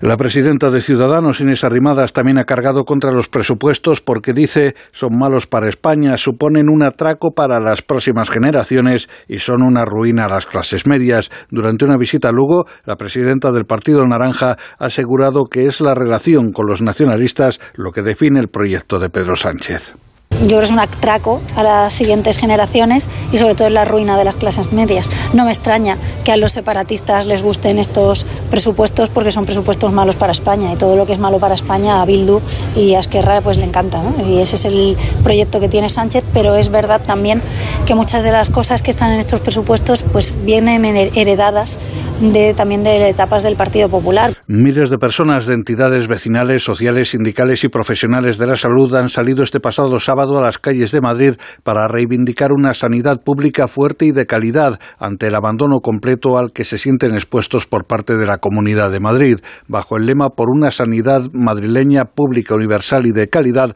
los manifestantes se han congregado en la Plaza de Neptuno y han recorrido las calles de la capital hasta llegar a la zona de Sevilla. La secretaria general de SATSE Madrid, Teresa Galindo, ha explicado que se trata de defender la sanidad pública de calidad, ya que ahora se encuentra desgastada, deteriorada y con profesionales agotados física y psicológicamente. Estamos aquí para defender la sanidad pública en la Comunidad de Madrid. Una sanidad pública que está gastada, cansada, con profesionales maravillosos, pero cansados física y psicológicamente. Necesitamos un cambio, necesitamos que nos escuchen, que nos respeten, llegar a un consenso, un acuerdo que nos mejoren nuestras condiciones laborales y económicas. Y lo necesitamos ya. El presidente de Ucrania, Volodymyr Zelensky, ha advertido de que los ataques rusos a, la red eléctrica del país, que han dejado a más de un millón de ucranianos sin luz, no pararán el avance de sus tropas para recuperar los territorios ocupados. En su habitual discurso nocturno, Zelensky ha afirmado que el ejército ucraniano está avanzando todos los días. Nuestras fuerzas aéreas también muestran buenos resultados, pero no tenemos la capacidad técnica para derribar el 100% de los misiles rusos y de los drones de ataque. Estoy seguro de que llegaremos a eso con la ayuda de nuestros socios. Y tras cerca de nueve horas en el juzgado de guardia, la joven detenida el pasado jueves ha reconocido ante la jueza de guardia haber secuestrado a un bebé en el hospital de Basurto durante una declaración en la que no ha dejado de llorar. La joven de 24 años, su abogado y sus familiares han pedido reiteradamente a la jueza su ingreso en un hospital psiquiátrico y el próximo lunes ella misma y sus allegados lo solicitarán de manera particular en el Servicio Vasco de Salud. La jueza ha decidido poner en libertad provisional sin medidas cautelares a la detenida a pesar de que ha apreciado indicios fundados de la comisión de un delito de detención ilegal. Es todo, más noticias dentro de una hora y en ondacero.es. Síguenos por internet en ondacero.es.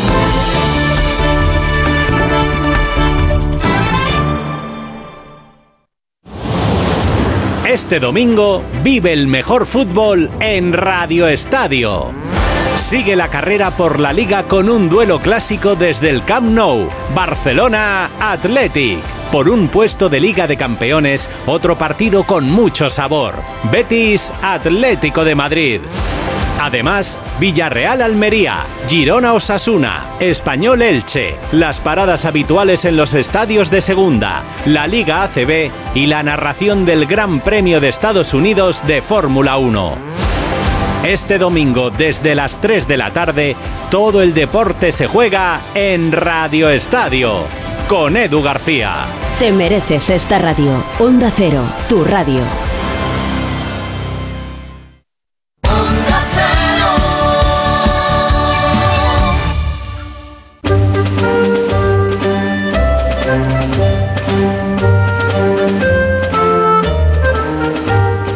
En Onda Cero, La Rosa de los Vientos con Bruno Cardeñosa.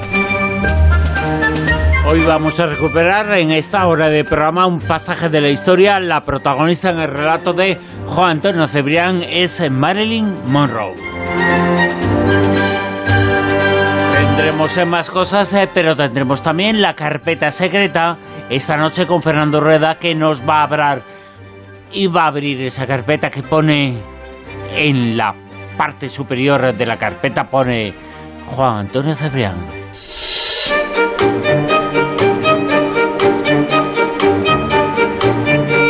La carpeta secreta de Rueda.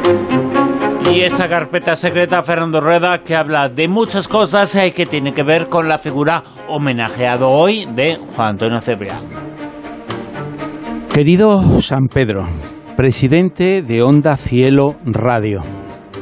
Han pasado cinco años desde la última vez que te escribí, cuando se cumplió el décimo aniversario de que fichaste a Juan Antonio Cebrián. Nuestro primer contacto, te recuerdo, empezó cuando hace 15 años te mandé una carta durante el funeral de Juan. En ese momento estaba bastante cabreado y espero que no me la hayas tenido en cuenta. A todos nos pilló por sorpresa que le ficharais de la noche a la mañana.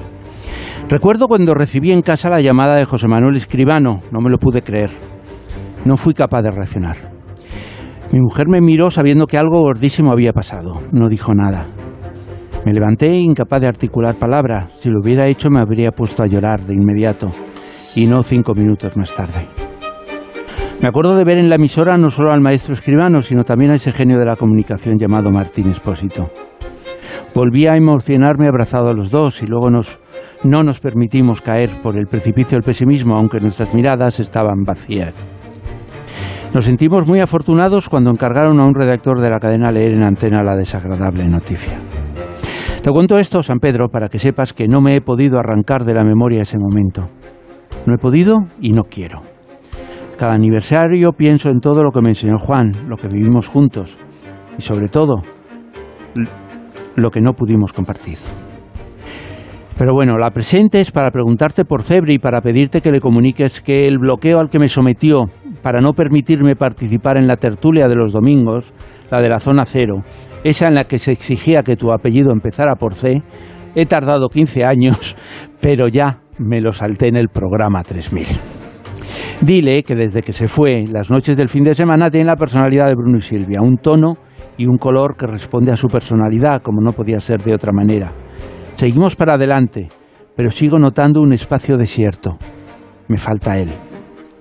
Siento que Alejandro Cebrián, que ha dejado de ser un pequeñajo para convertirse en un proyecto de periodista, no pueda disfrutar de sus abrazos de oso, de su risa contagiosa cuando tenía una de sus ocurrencias en antena, o de sus momentos de soledad en el estudio, previos al desarrollo de un paisaje de la, pasaje de la historia, cuando dejaba el pitillo en el cenicero, colocaba la almohadilla del micro y poco a poco emprendía un viaje al pasado entre romanos asesinos y héroes como su admirado Alejandro Magno.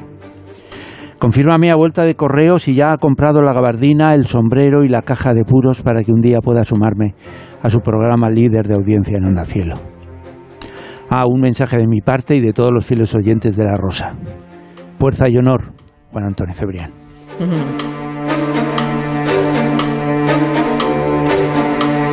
Figura de Juan Antonio Cebrián esta noche también en materia reservada con Fernando Rueda. Fernando, ¿cuántos, ¿cuántas cosas, hay, cuántas experiencias y cuántos recuerdos? Han pasado 15 años, eh, pero en nuestros corazones no ha pasado absolutamente nada. Eh, no. eh, bueno, eh, son, eh, son momentos eh, duros para todos y son momentos eh, de recordar y, y, sobre todo de recordar lo bueno. Y lo bueno es que hemos, estuvimos muchos años juntos, es recordar eh, eh, cómo, cómo, se reía eh, con todos nosotros, cómo disfrutaba, cómo, cómo habló el día de mi boda, cómo tenemos, compartíamos nuestros sueños, cómo compartía sus deseos de, de ir a, de, de escribir libros, cómo eh, se negaba, se negaba, ya lo dijo otro día, y se negaba a, que eh, otros periodistas utilizaran su ceguera para, para promocionar y para convertirle en, en, en algo que él no quería ser. ¿no? Momentos, y lo bueno, una de las cosas buenas sí. es eh, que nos haya legado también la figura de Fernando Rueda. Sí, es que eh, eh, Fernando y, y Juan pues eso, convivieron y tuvieron momentos personales suyos particulares y eso es lo que, lo que hay ahí. Pero yo como no quiero que te vayas triste, te voy a leer un, un tuit de José Jiménez. Dice, lo que me he reído ahora con Cebri y el gran Rueda, vaya dos, Qué recuerdos, qué emoción, qué cosa más bonita. Os quiero a todos.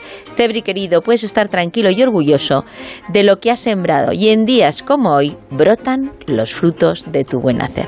Así que quédate tranquilo y no te pongas triste, porque yo en todo momento, desde el mismo 20, aunque yo también me rompí en plena misa, siempre dije a todos que por favor que no le recordaran con tristeza, que le recordaran con alegría. Y mira, por ejemplo, Estela Da Vinci dice, encantada y feliz como una lombriz de oíros en el especial Juan Antonio Cebrián, Rosavientos. Él se merecía todo y seguro que estará sonriendo a carcajadas de ver tanto cariño de verdad. Él os diría hoy que vivan los godos. no los gordos, ¿eh? Los godos. y por ejemplo, tenemos también a, a Santi que dice... Esos miércoles viajando por el mundo en turno de noche tras Concha García Campoy, otra gran periodista que también se nos fue, y es verdad que estábamos eh, pues compartiendo las noches, un crío de instituto que aquí continúa en Rosavientos y Muñecolandia, un murcielaguillo que sigue y seguirá revoloteando por el ambiente radiofónico con sus oyentes. Tenemos, bueno, a nuestros oyentes queridos desde hace tanto tiempo que la verdad es que son un amor. Fernando Rueda, mil gracias. Un abrazo y besitos. Chao, hasta Esos todos. besos. La Rosa de los Vientos con Bruno Cardeñosa. Turn it up so I can feel it. Vamos a seguir recordando lo que sorteamos esta noche y lo que pueden hacer en nuestros oyentes con Almadía Rosavientos. Eso es, tenemos el libro Pasajes de la Historia, pero en edición especial, edición décimo aniversario, donde recopila todos, todos, todos los pasajes que se editaron en un primer momento y un extra. Así que yo creo que merece la pena. Y mira, como vamos a escuchar ahora en nada un pasaje de la historia maravilloso, te digo que Cristian Mico dice, yo aún me pongo a veces pasajes de la historia de vez en cuando. Y por cierto, en la página web, con los 15 años sin Cebrián, se han recopilado con un sonido fantástico un montón, no están todos, pero sí un montonazo de pasajes de la historia de Juan Antonio que personas que quieran pueden elegir el suyo y escucharlo a la carta cuando quieran. Y el que vamos a escuchar hoy, vamos a recordar, lo vamos a emitir ahora mismo. La figura es una de las figuras, mm, todavía se genera muchísima información a su res- eh, al respecto de ella. Es una persona sobre la que hay todavía infinitas incógnitas eh, que se juntaron todas ellas eh, con su fallecimiento, con su muerte, que todavía no está del todo claro. Hablamos eh, de la figura de Marilyn Monroe, pasaje de la historia de Cebrián. La rosa de los vientos en onda cero. Kiss, kiss me, hold, hold me, kiss me, hold me, kiss me, hold me,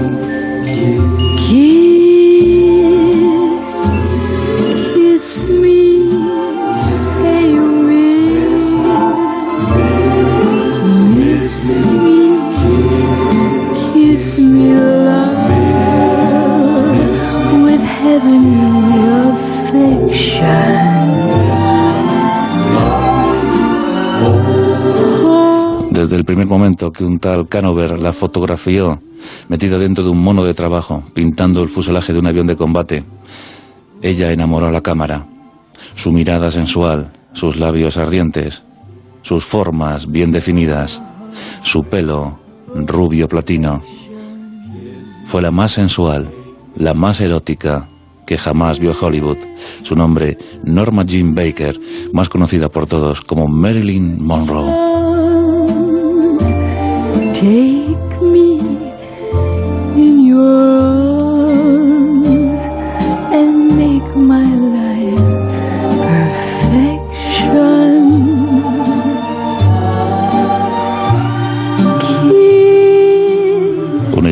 Glamurosa, pero también trágica, porque Norma Jean siempre fue calificada de tontita, de objeto, de cosa, a veces inanimada, la llamaron reloj de arena, la llamaron de tantas maneras, y ella no se identificó nunca con esas historias.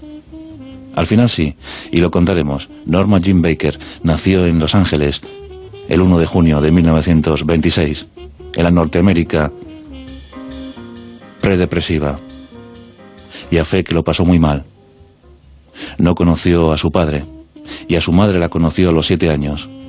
Orfanatos, casas, familias adoptivas, dicen que la madre pasaba cinco dólares a esas familias, y utilizaban a Norma Jean como casi casi una sirvienta, una moderna cenicienta del siglo XX.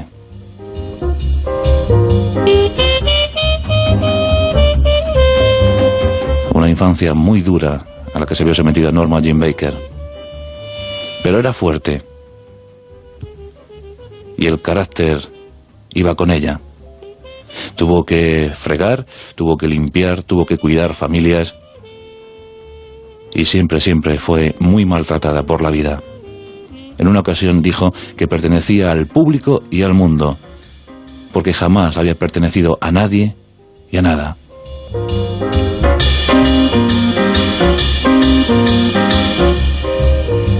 Norma Jean Baker siempre guardó una extraña obsesión por las bañeras, por el baño. Y la sencilla razón es la que vamos a explicar. En una familia muy numerosa, de siete miembros, ella era por supuesto la última, era adoptada, eh, su madre pasaba cinco dólares por, su manutención y el agua en, en aquella Norteamérica de los años 30 pues escaseaba. Era un bien escaso, era muy cara. Por tanto, se llenaba la bañera y allí se bañaba toda la familia. La última siempre en bañarse era Norma Jean. Agua sucia, utilizada por todos los demás.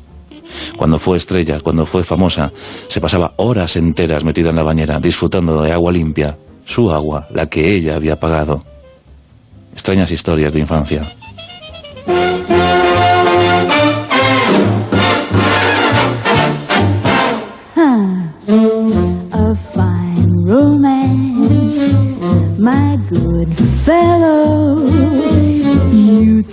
Antes hemos dicho que no conoció a, a su padre y a su madre apenas. Un largo historial psíquico acompañaba a la familia materna de Marilyn Monroe. Taras genéticas difíciles, difíciles de asumir, por otra parte.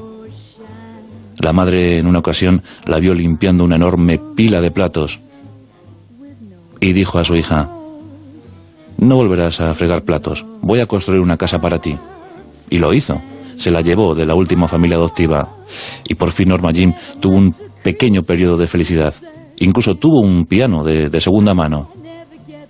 Era feliz, hasta que un día llegaron del hospital psiquiátrico y se llevaron a, su madre entre gritos y alaridos. Esa imagen marcaría a Marilyn Monroe y aunque años más tarde recuperaría ese piano de segunda mano, nunca jamás volvió a recuperar a, Gladys Baker, la madre de Marilyn Monroe, que trabajaba como cortadora de películas en Hollywood. Quizás esos fueron los primeros orígenes cinematográficos para Norma Jean. Vivió casi casi de cerca las historias de Hollywood. Ella, por cierto, nació el mismo año en el que había muerto Rodolfo Valentino, uno de los grandes. Y una coincidencia curiosa, una historia curiosa.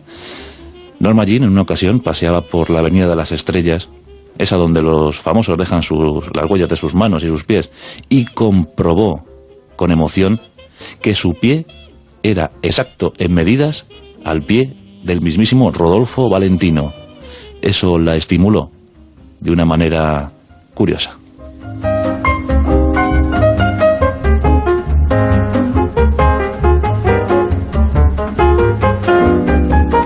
Antes de que su madre la sacara de la última casa adoptiva, tuvo un trágico encuentro con el sexo. En esa última casa había muy poco dinero. No en habían tenido que aceptar que Norma Jean viviera con ellos a cambio de esos cinco dólares. Cinco malditos dólares. Y tenían que aceptar inquilinos. Alquilaban habitaciones. Un buen día, Norma Jean, que era una exuberante jovencita de 12 años, fue llamada por uno de esos inquilinos. Ella entró de una manera inocente en la habitación y éste la forzó. Cuando ella se lo dijo a sus padres adoptivos, estos le hicieron callar y dijeron que no tenía razón, que se callara, que era mejor. El inquilino que asistía impasible a la escena le dio una moneda y Norma Jim se la lanzó a la cara. Fue la primera experiencia sexual de Norma Jean Baker.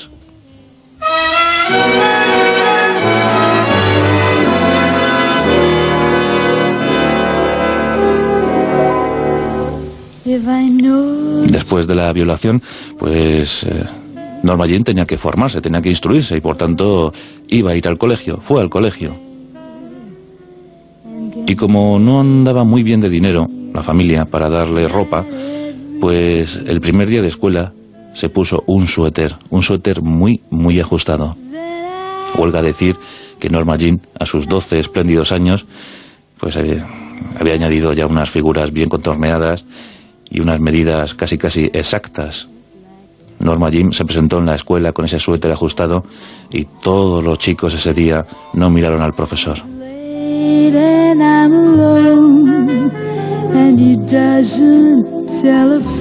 Ella se llevó muy mal con el sexo, muy mal. Decía siempre que el mejor amante es ese que es capaz de acariciarte el pelo, mirarte a la cara y hacerte estremecer. Solo con eso se podía considerar un buen amante.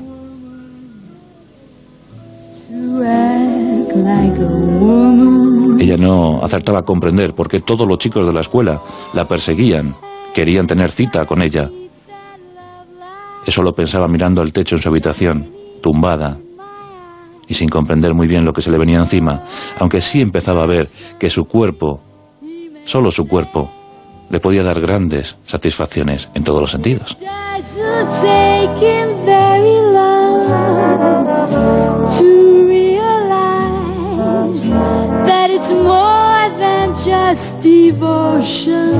También hay que decir que Norma Jean Baker estaba muy unida a su tía Grace. Y claro, la figura de la joven, la belleza, la incipiente belleza de la joven, pues mm, hacía pensar que cualquier cosa mala podía ocurrir. Además, el asunto de la violación, había que buscar un apaño para Norma Jean. Y se fijaron en un jovencito del barrio. Su nombre Jean Dougherty. Concertaron una cita, los jóvenes se vieron, pasearon y no se parecieron mal. Se gustaron. Por tanto, en 1942, cuando Norma Jean acababa de cumplir 16 años, se casaron. Él tenía 19.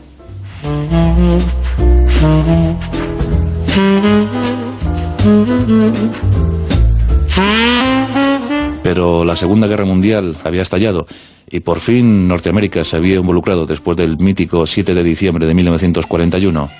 Por tanto, Jean Dougherty se alistó al ejército y Norma Jean se fue a vivir con sus suegros. Al poco, las ansias de independencia y libertad hicieron que Norma Jean eh, buscara trabajo y lo encontró. En aquellos momentos, en aquellos años de guerra, las chicas tenían que aportar mucho, tenían que hacer mucho por Norteamérica. Y encontró trabajo como supervisora de una fábrica de paracaídas. Allí estuvo. Más tarde pintaría fuselajes para aviones de combate. Y claro, imaginaos la escena. Norma Jean Baker, más tarde Marilyn Monroe, pintando fuselajes de avión, embutida en un mono de trabajo. No me extraña que aquellos aviones ganaran la guerra.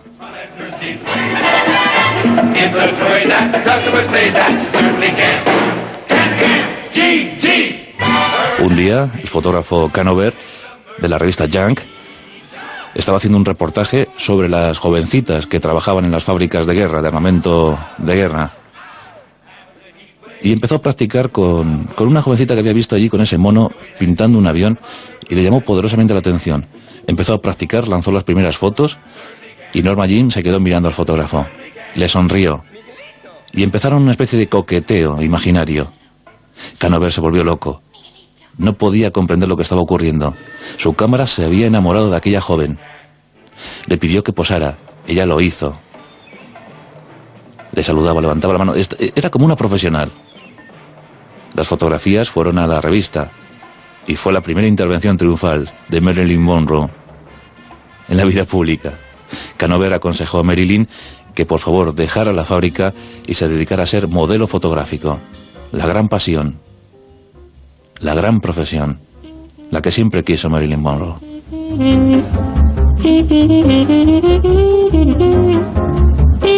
Estamos en el año 1945, termina la guerra. Y Norma mm, ya no hace migas con Dougherty. Mm, Miss Dougherty deja de ser Miss Dougherty y vuelve a ser Norma Jean Baker. Consigue el divorcio en 1946 en Reno. Esas fotos hechas por Canover empiezan a hacer furor. Cuentan que un multimillonario llamado Howard Hughes, nada más y nada menos, había sufrido un accidente de aviación, estaba en el hospital y vio la foto de Marilyn, la foto de Norma Jean. Rápidamente se convulsionó en su cama, agitó la revista y dijo, quiero a esta chica, que la contraten.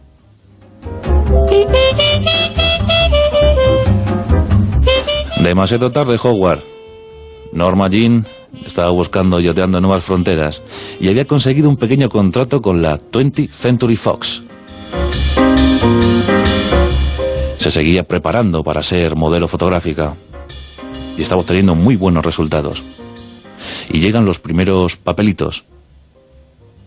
Papeles muy pequeños, la verdad, pero que ya empezaban a dejar ver las figuras y lo que podía ser la futura Marilyn Monroe. En la 20 mm, no les gustaba el nombre de Norma Jean Baker. No. Y aquí tenemos a Ben Lyon. Ben Lyon trabajaba en la 20 y decide cambiar el nombre de Norma Jean.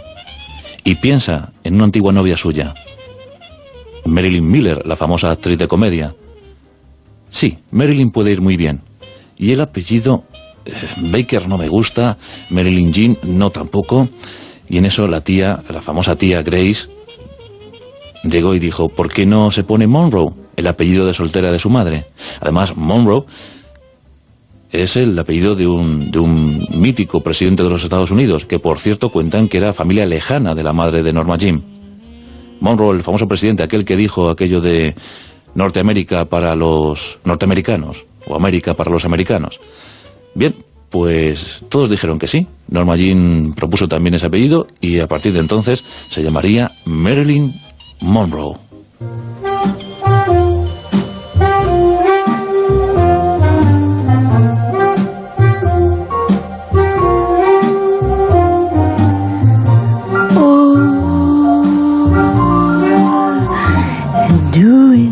El primer papelito fue en la película Scuda High. Y hicieron muy mal en cortar aquella escena porque, hombre, Marilyn no tenía que hacer mucho, simplemente salir paseando, levantar la mano, decir hola y ya está. Estuvo ensayando muchísimo para hacer eso.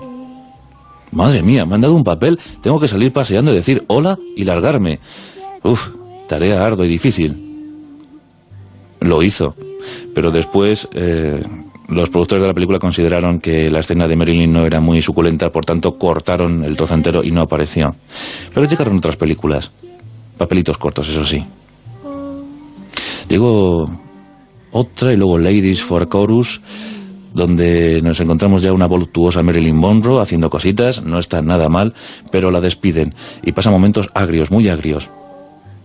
Tiene que visitar bares donde come en la barra del bar, vive en una pensión, intenta abrirse camino a costa de lo que sea. No a costa de acostarse con quien sea. No, para eso era muy pudorosa. En una ocasión, un tal Sylvester llamó a la pensión y preguntó por Marilyn. Marilyn fue al despacho de este productor. El productor le dio un guion, ella estaba sentada en un sofá, una falda estrecha, y el productor dijo, más arriba, más arriba. Eh, Marilyn eh, decía, ¿más arriba en el guion? No, más arriba la falda. Se subió un poquitín la falda pensando que, bueno, claro, si iba a ser corista tendría que ver las piernas. Ella seguía leyendo el guion y el productor, encendido, seguía diciendo, más arriba, más arriba. Esto como lo de más madera, pero en, falda. Por tanto, Marilyn había subido tanto las faldas que ya no podía más. No podía más el productor, que se lanzó sobre ella, se abalanzó sobre ella. Ella le pegó un tortazo y salió indignadísima de, allí. No consiguió el trabajo, pero Sylvester tampoco consiguió lo que se proponía. Otra de las historias negras que hay en torno a Marilyn Monroe en aquellos primeros años puede ser que se acostara con quien ella quisiera, pero no con cualquiera.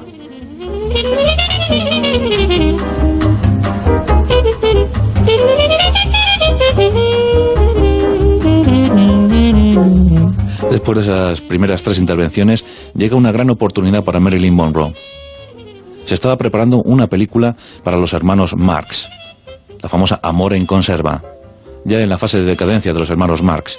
Bien, Marilyn Monroe se quiere presentar al casting. Y efectivamente, se presenta.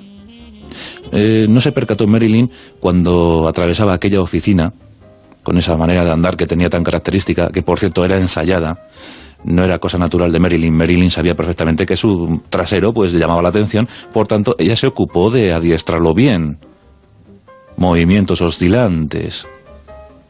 Bien, atravesó una oficina, moviendo las caderitas como ya sabía. Y había un personaje muy curioso al fondo de la oficina que se fijó en ella. Era nada más y nada menos que Groucho Marx. Le hizo mucha gracia la forma de andar que tenía aquella joven y la contrató directamente. Imaginó que las otras chicas que estaban esperando en el casting se enfadarían mucho.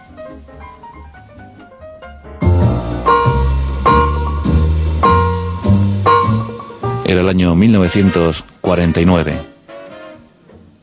He's not so good in a crowd, but when you get him alone, you'd be surprised.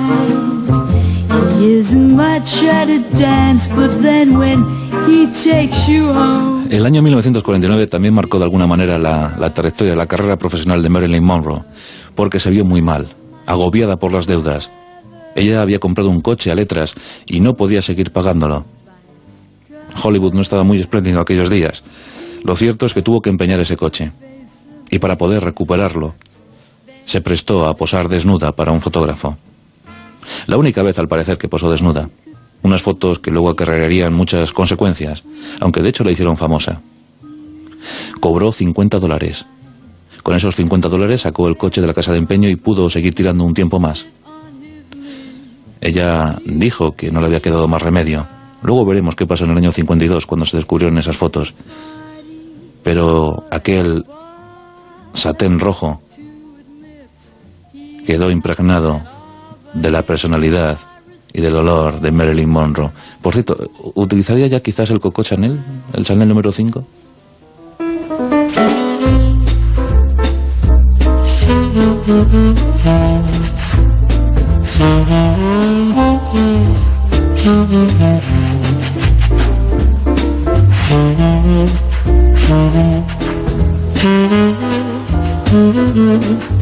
En 1950 conoce a Johnny Hay, un manager, un excelente manager que se enamora perdidamente de ella y quiere casarse con ella. Ella... A ella le hace gracia, sí. Después de estar un mes perdidos casi por el desierto, pues Johnny Hay la, la, promociona bastante.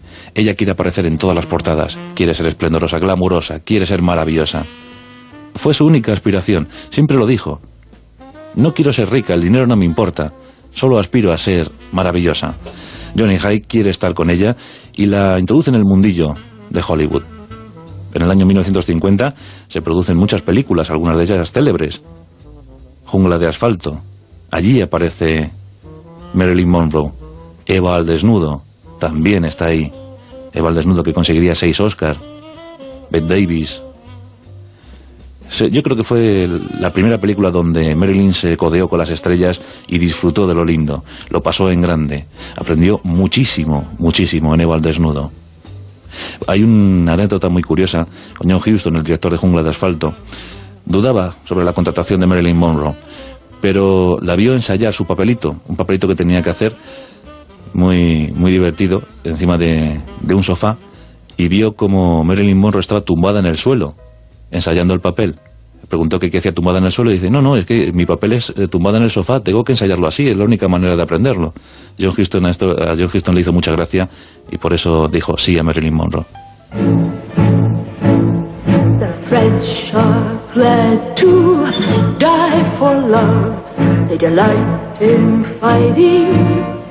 Duels.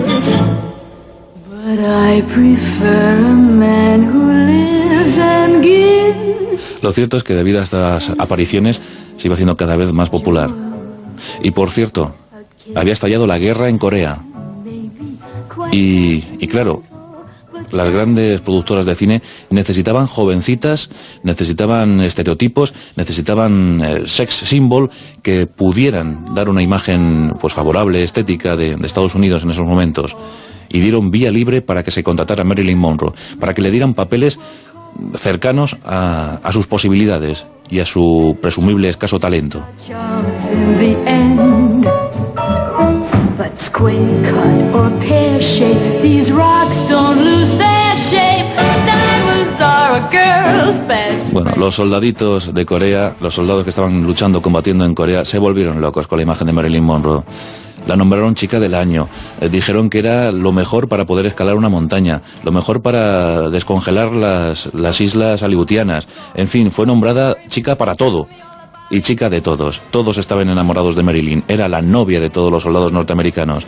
Tres películas en el 91, otras tres en el 92. Y un tal Joe DiMaggio, famoso jugador de béisbol, que se enamora de ella. Y empieza a llamarla. Y quiere quedar con ella y la pide que se case con ella. Y ella va dando largas. Cada cierto tiempo Judy Mayo se presentaba y la solicitaba en matrimonio. Ella iba diciendo que no, que no, que no, hombre, que mira que... Judy Mayo, eres un norteamericano medio.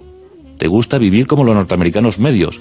Te gusta estar en casa por la noche, rodeado de niños, bebiendo cervezas y viendo la televisión. Y eso a mí no me va mucho, Joey Mayo.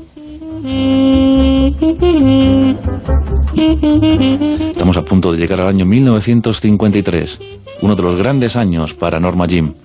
Sí, estamos a punto de entrar en el rodaje de la película Niágara, la mítica película Niágara, con Joseph Cotten, una película estupenda. Bien, pues en el año 52, antes de que se produjera ese rodaje, alguien vio un calendario. alguien observó que en un almanaque había una chica que se parecía muchísimo a Marilyn Monroe.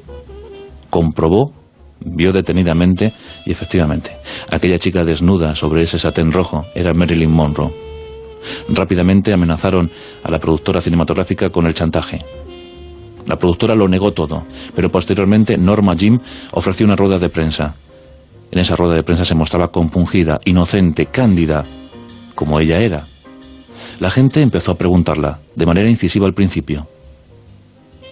En medio de la rueda de prensa, algo, algo, algo tensa, una periodista le dice, pero bueno, Marilyn, cuando te estaban haciendo esas fotos, mm, ¿no pusiste nada? ¿No te pusiste nada? Y ella respondió ingenua, sí, puse la radio.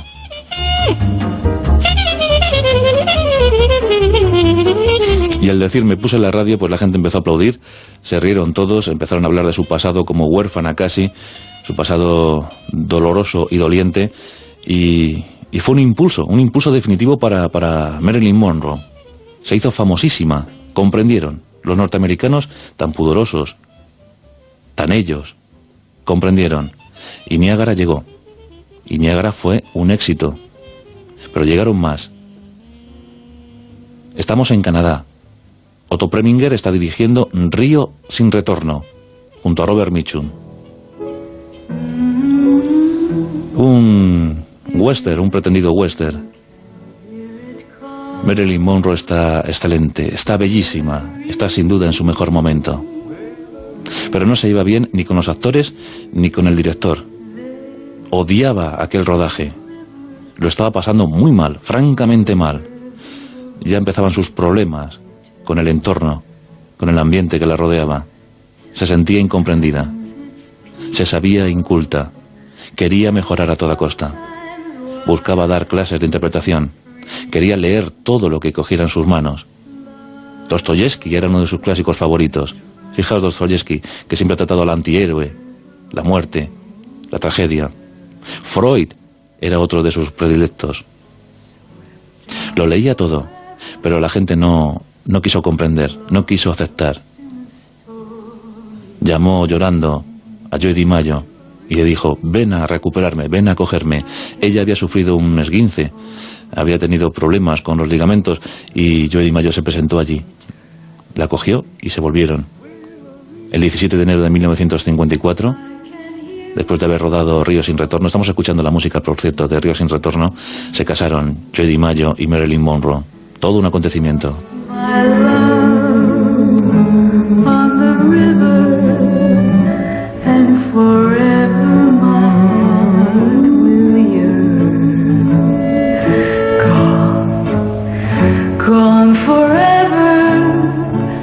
Cierto es que el matrimonio solo duró 10 meses. Se casaron en enero y en noviembre se estaban divorciando.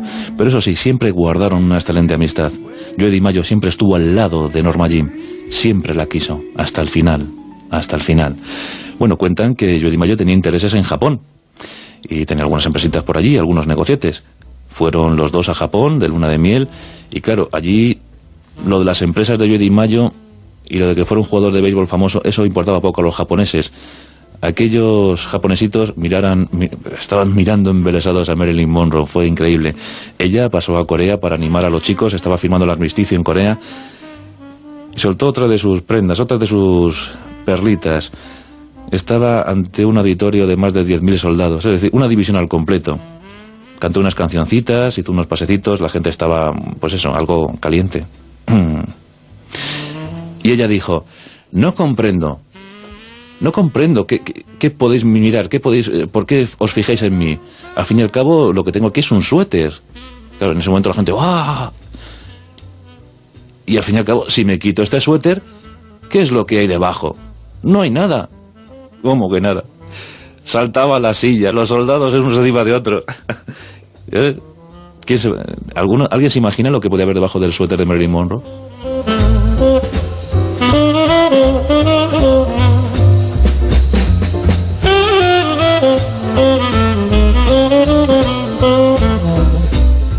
Aquí tenemos también eh, una historia muy curiosa y es que Marilyn Monroe fue pionera en eso de montar productoras. Ella montó la Marilyn Monroe Productions y algunas, algunas obras hizo. Pero estamos después del divorcio, en el año 1955, y ya comienzan los flirteos con un senador llamado John F. Kennedy, John Fitzgerald Kennedy. Empieza un medio romance con él, que mantuvo hasta el año 62, a lo mejor, o quizá no. También conoció a Arthur Miller, un dramaturgo de izquierdas, intelectual, caballero, elegante, distinguido. Y al final se casó con él. En el año 1956, Marilyn Monroe tenía 30 años y todo un futuro por delante. La prensa trató muy mal esta unión. Dijo que se casaba el intelectual con la tonta, el intelectual con el reloj de arena. Y posiblemente Arthur Miller pensara algo parecido. Yo creo que Marilyn Monroe buscaba la figura del padre que nunca había conocido. Un tutor, un mentor, alguien que la instruyera, alguien que diera sentido a su vida. Siempre buscó que Arthur Miller hiciera un guion, hiciera una obra de teatro para ella. Al final lo consiguió, luego, luego lo veremos. Pero Arthur Miller no la consideraba mucho. En una entrevista que le hicieron a los dos, Arthur Miller dijo, Marilyn Monroe si se esfuerza puedes llegar a ser una buena actriz. Y dijo Marilyn mirándole, ¿una buena actriz? ¿Puedo llegar a ser una buena actriz? ¿Ahora no lo soy? Dijo Arthur Miller. Bien, mm, hombre, no desesperes, demos un poquito de tiempo, dejémoslo para dentro de un par de semanas. Eso a ella no le gustó nada. Eso sí, le respondió con un beso.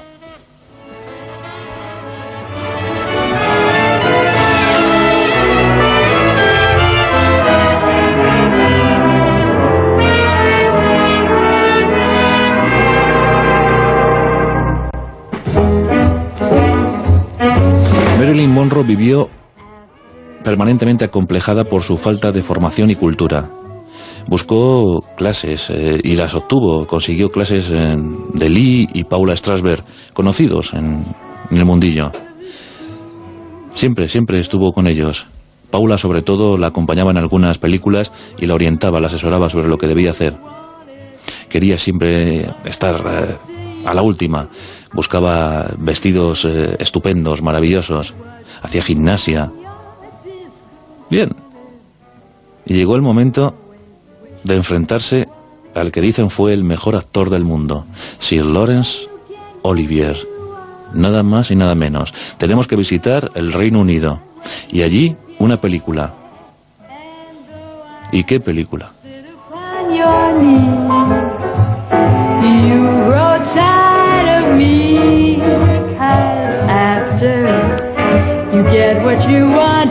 Y lo cierto es que, que la Marilyn Monroe Production estaba funcionando. Bus Stop había sido una película que había llevado buenas críticas. No había estado mal. Pero El Príncipe y la Corista pretendía ser el relanzamiento definitivo de Marilyn Monroe. Claro, al lado de Laurence Olivier y su mujer Vivian Leigh.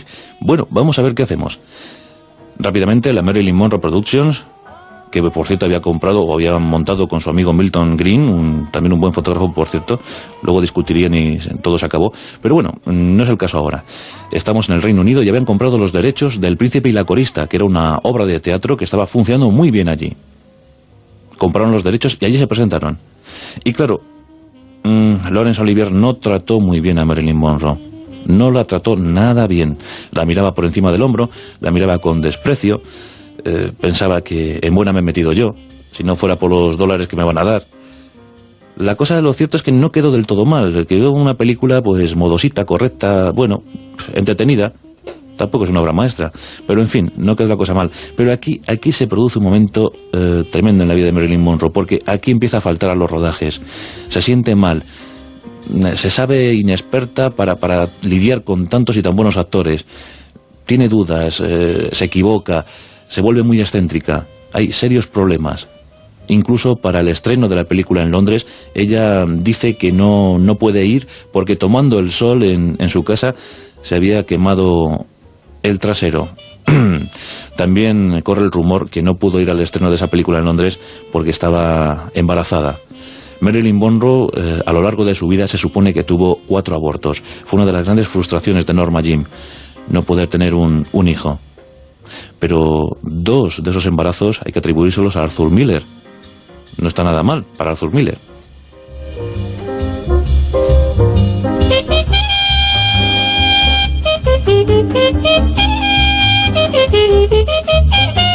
La fama de Marilyn Monroe iba, iba decayendo. Lo cierto es que ya se estaba enfrentando a serios problemas con los barbitúricos, con las drogas, y tenía lagunas mentales, eh, fallos de memoria, en la adicción. Iba la cosa muy mal, pero llega con faldas y a lo loco. Año 1959. Jack Lemmon, Tony Curtis.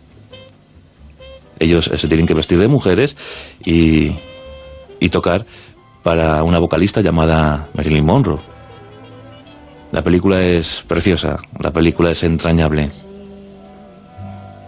Y aquí, y aquí vemos a Marilyn disfrutando, se lo pasa bien, aunque Tony Curtis después dijo, besar a Marilyn Monroe es como besar a Hitler.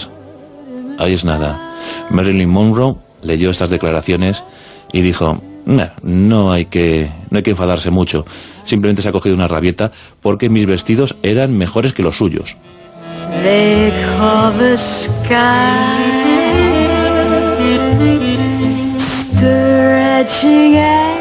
And yawning and let the world Bueno, lo cierto es que las películas, aunque eran criticadas, no, no estaban nada mal. Luego incluso se han convertido en clásicos. Billy Wilder estuvo con Marilyn Monroe en dos ocasiones, aunque luego también él se confesaba diciendo, yo tengo la suerte de decir que he podido sobrevivir a dos rodajes con Marilyn Monroe. ¿Tan insoportable era? Pues realmente sí.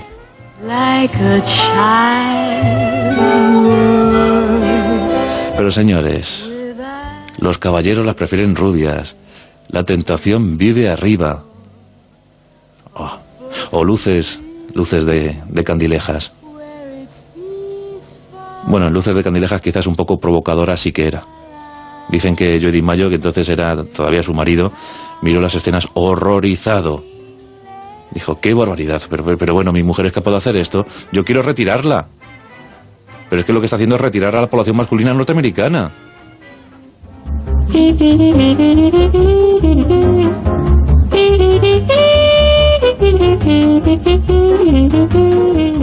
Estamos en el año 1960 y llega el rodaje del Millonario con Yves Montand. Y creo que hay un romance, sí, hay un romance entre ellos. Aunque sus respectivas parejas les perdonan, no, nada volvería a ser lo mismo. Y se produce, se produce casi casi la ruptura. Pero, pero llega el guion, llega el famoso guion de Arthur Miller para Marilyn Monroe. Vidas rebeldes. La última película de Marilyn Monroe. La última película que pudo rodar al completo, claro.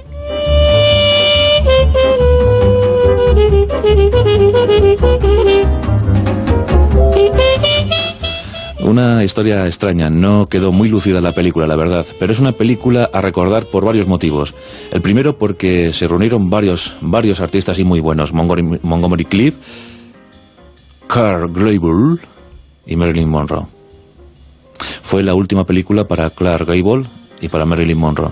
Para Clark, porque además se dio la triste coincidencia que estaba esperando su primer hijo cuando sufrió un infarto al corazón. Por tanto, Vidas Rebeldes fue su última aparición. Y para Marilyn Monroe, porque fue la última que pudo acabar completa. Las siguientes ofertas, eh, la última no. Bueno, ahora contaremos lo, de, lo del presidente. Pero sí que hay una historia muy curiosa y muy divertida. Marilyn Monroe, que era muy observadora, se fijó detenidamente en Montgomery Clip y dijo: Dios mío, es el único que he encontrado que está peor que yo.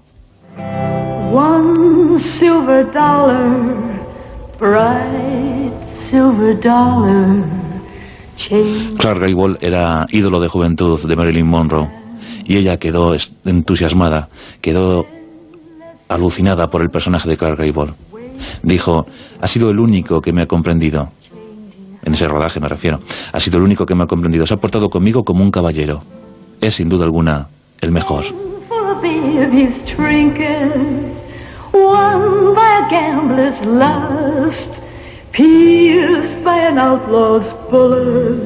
Noviembre del 60. Noviembre fue un mal mes para Norma Jean.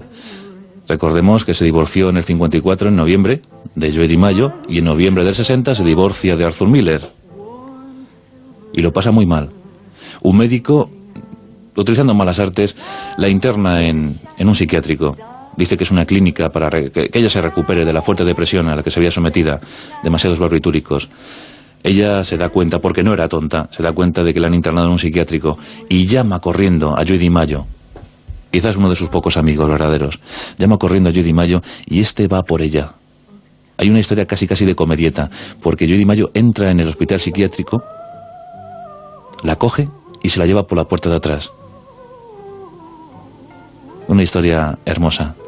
Él siempre estuvo a su lado hasta el final.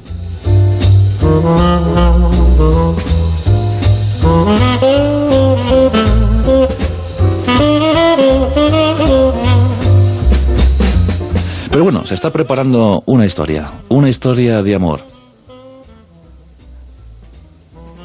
Y es que Marilyn Monroe al parecer estaba muy, muy enamorada de John Fitzgerald Kennedy, presidente de los Estados Unidos, pero ya lo habían estado antes, cuando este era senador. Lo malo es que también había tenido algún lío con Robert, el hermanito. Asimismo había tenido un lío con Frank Sinatra. Por cierto, hay una historia preciosa. Cuentan que Marilyn Monroe, en los rodajes, para relajarse, exigía que en su camerino, y más bien repartido por todo, por todo el escenario, eh, exigía flores, exigía champán y sobre todo exigía la voz de Frank Sinatra. Era el cantante favorito de Marilyn Monroe. Era el único que conseguía relajar a Marilyn Monroe.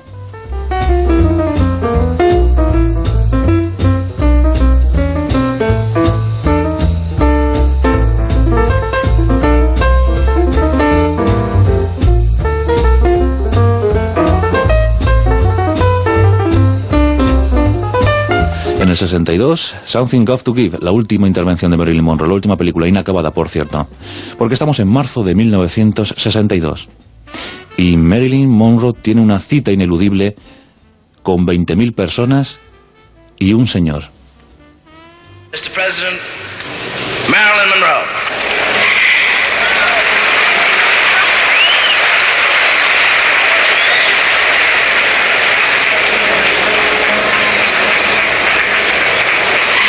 Happy birthday to you.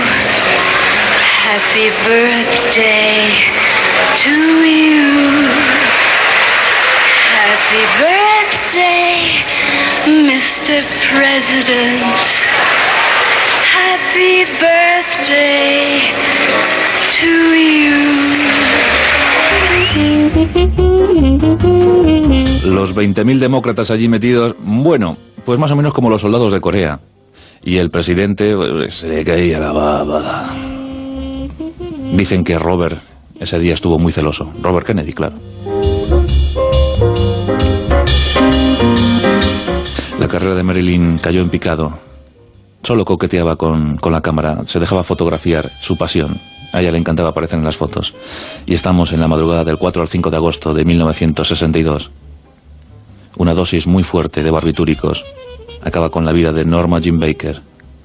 Dicen que fue la CIA, dicen que fue el FBI, dicen algunos incluso que la mafia, otros el mismísimo Robert, que había dejado embarazada a Norma Jean y no quería escándalos. ¿Quién sabe lo que pasó con Norma Jean Baker? ¿Quién sabe cómo murió? Lo cierto es que siempre estará viva en nuestra memoria. Murió con 36 años, pero lo dio todo, lo dio todo por el espectáculo. Alfred Hitchcock dijo que solo había tres, solo había tres actrices genuinamente femeninas. Y esas tres actrices eran Ingrid Bergman, Elizabeth Taylor y por supuesto Marilyn Monroe. Lo dijo Hitchcock.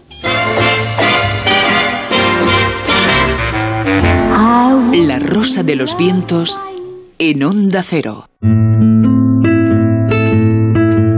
Una noche en la cual, eh, con Almodía Rosaventos en Twitter, eh, muchos de nuestros oyentes están diciendo cosas como esta.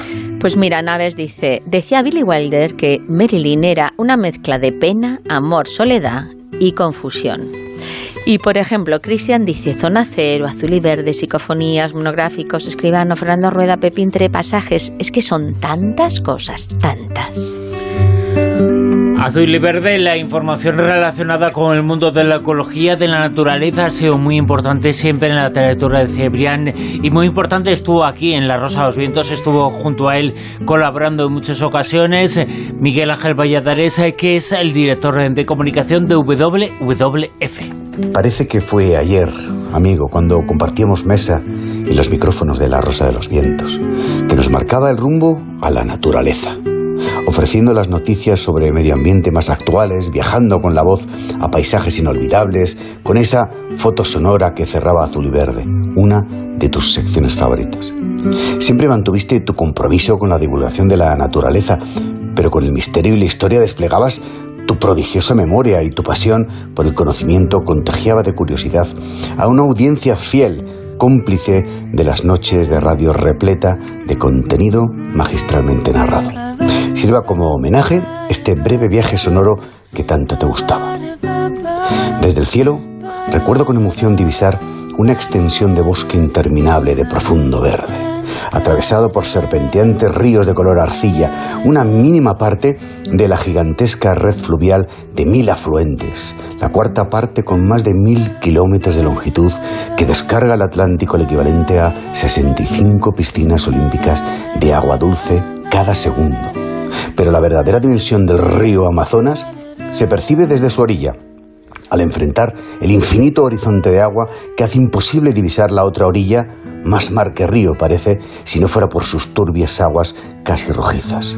Adentrándome a mediodía en el bosque por una senda estrecha y oscurecida por las copas de gigantescos árboles, un calor tropical te cubre de agua todo el cuerpo mientras cientos de coloridas mariposas levantan el vuelo a tu paso y una familia de monos capuchinos te recibe desde lo alto arrojando frutos para dejar claro quién es el dueño del territorio. Al llegar a un diminuto puerto fluvial y subir a una canoa, un río verduzco termina abriéndose un gran lago, con árboles sumergidos cuyas cortezas están tapizadas de ranitas con sus patas extendidas, mientras vuelan los guacamayos y tucanes y los huatzines nos reciben con su hediondo olor mientras escuchamos la poderosa voz del mono aullador. Aquí también hay nutrias, caimanes y pirañas y el rey del jaguar se asoma a beber a la orilla del río. También tu bosque, Juan, crece. Allí está tu memoria, allí nuestro recuerdo, enraizado en la tierra con los árboles que plantamos para ti. Seguro que sigues como siempre, tan feliz como una lombriz. Fuerza y honor, amigo Juan Antonio. Escuchamos las noticias, la información y luego continuamos. Son las tres, son las dos en Canarias. Noticias en Onda Cero. Buenas noches. La diputada del PSOE, Carmen Calvo, ha destacado sobre la ley trans que está en procedimiento de debate, por lo que tiene que abrirse al espacio de diálogo y del acuerdo, porque tiene que salir con el mayor acuerdo posible, ya que va a innovar muchas cuestiones. En un acto en Extremadura, Calvo ha reiterado que el feminismo es la agenda del siglo XXI más poderosa que tiene el socialismo y ha pedido a los socialistas no caer en la política de la frivolidad absoluta. Un tema muy, muy importante, muy, muy profundo, no pueden pasar sin debate y el Partido Socialista hará lo que sabe hacer muy bien, leyes muy bien hechas para que luego pasen el control de calidad extraordinario que es nuestro Tribunal Constitucional. Cientos de personas se manifestaban ayer en Madrid exigiendo la tramitación urgente de esa ley trans, asegurando que es muy necesaria, al tiempo que han mostrado su miedo por los cada vez más habituales discursos de odio por parte de la ultraderecha. En otra protesta, también en Madrid, decenas de miles de personas se manifestaban para exigir a la Comunidad de Madrid más recursos para el sistema público de salud, la mejora de las condiciones laborales de los profesionales y el aumento de la financiación en una protesta masiva organizada por 26 organizaciones sindicales y ciudadanas. Entre los 50.000 asistentes a la manifestación se encontraba la portavoz de Más Madrid en la Asamblea, Mónica García porque a los ciudadanos y las ciudadanas no nos gusta que vendan nuestra sanidad y que se la den al peor postor. Tenemos un gobierno que está en huelga, que está de brazos caídos y que está desmontando y desguazando la joya de la corona de la Comunidad de Madrid, que es nuestra sanidad pública. Hoy defendemos a los profesionales, defendemos los centros de salud, defendemos nuestros hospitales, defendemos nuestro futuro y, como no, defendemos nuestra sanidad pública. La portavoz de Esquerra, Marta Vilalta, ha asegurado que su partido no contempla un intercambio de unos presupuestos por otros después de que los republicanos hayan anunciado que no presentarán una enmienda de totalidad contra los presupuestos generales del Estado. Villalta confía en que el Gobierno acabe pactando la reforma del delito de sedición del Código Penal después de que el presidente del Gobierno, Pedro Sánchez, asegurara que no cuenta con los apoyos parlamentarios suficientes para hacerlo. No contemplamos un intercambio, esto no va de esto, un intercambio de unos presupuestos uh, por otros presupuestos. Los presupuestos tienen que ser útiles y aquí hay mucho margen en los presupuestos generales del Estado y los presupuestos tienen que ir acompañados de una evolución en el proyecto ah, de país, aquí en Cataluña por supuesto, y a nivel del Estado tienen que ir acompañados con el cumplimiento de los compromisos para que puedan ah, avanzar justamente el país y la resolución de todos los conflictos. La aparente e inesperada purga pública del expresidente Hu Jintao, predecesor inmediato del actual líder chino Xi Jinping, ha convulsionado la clausura del vigésimo Congreso del Partido Comunista de Chino, en el que Xi ha cimentado su ya enorme poder perpetuándose un lustro más al, frente del gigante asiático. El presidente, en su discurso final, ha manifestado su deseo de desempeñar mejor el papel del Estado de Derecho en la consolidación de los fundamentos, construyendo integralmente un país socialista moderno. Ahora se está presentando una votación y aquellos que estén de acuerdo están invitados a levantar la mano. Todas las agendas del vigésimo Congreso Nacional del Partido Comunista de China se completaron hoy. Con los esfuerzos conjuntos de todos los delegados, la conferencia fue un éxito completo. Ha logrado el propósito de unificar pensamientos, fortalecer la confianza, aclarar la dirección y el inspirador espíritu de lucha. Esta es una conferencia para mantener en alto la bandera, reunir fuerzas y avanzar en la unidad y la gala de inauguración de la 67 edición de la Semana Internacional de Cine de Valladolid, celebrada ayer, ha reivindicado a la capital vallesoletana como el Valhalla del cine de autor, de calidad y del que permite concebir esperanza, dado que se puede observar cintas de todas las nacionalidades que dan imponentes lecciones de dignidad, generosidad y humanidad. En la gala inaugural, la, Alfombra Verde ha recibido personalidades del mundo del cine como Paco León, Leonor Walding, Miguel Ángel Muñoz, María José Alfonso, o Tamar Novas. Es todo, más noticias dentro de una hora y en ondacero.es. Síguenos por internet en ondacero.es.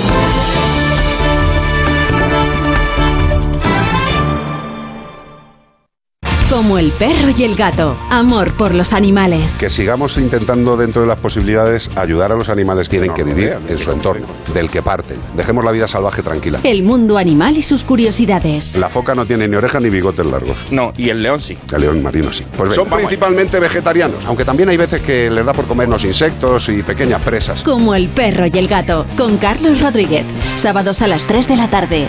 Domingos a las 2 y media. Y siempre que quieras en la app y en la web de Onda Cero. Patrocinado por Menforsan. Los especialistas en cuidados, higiene y cosmética natural para las mascotas. Te mereces esta radio. Onda Cero. Tu radio.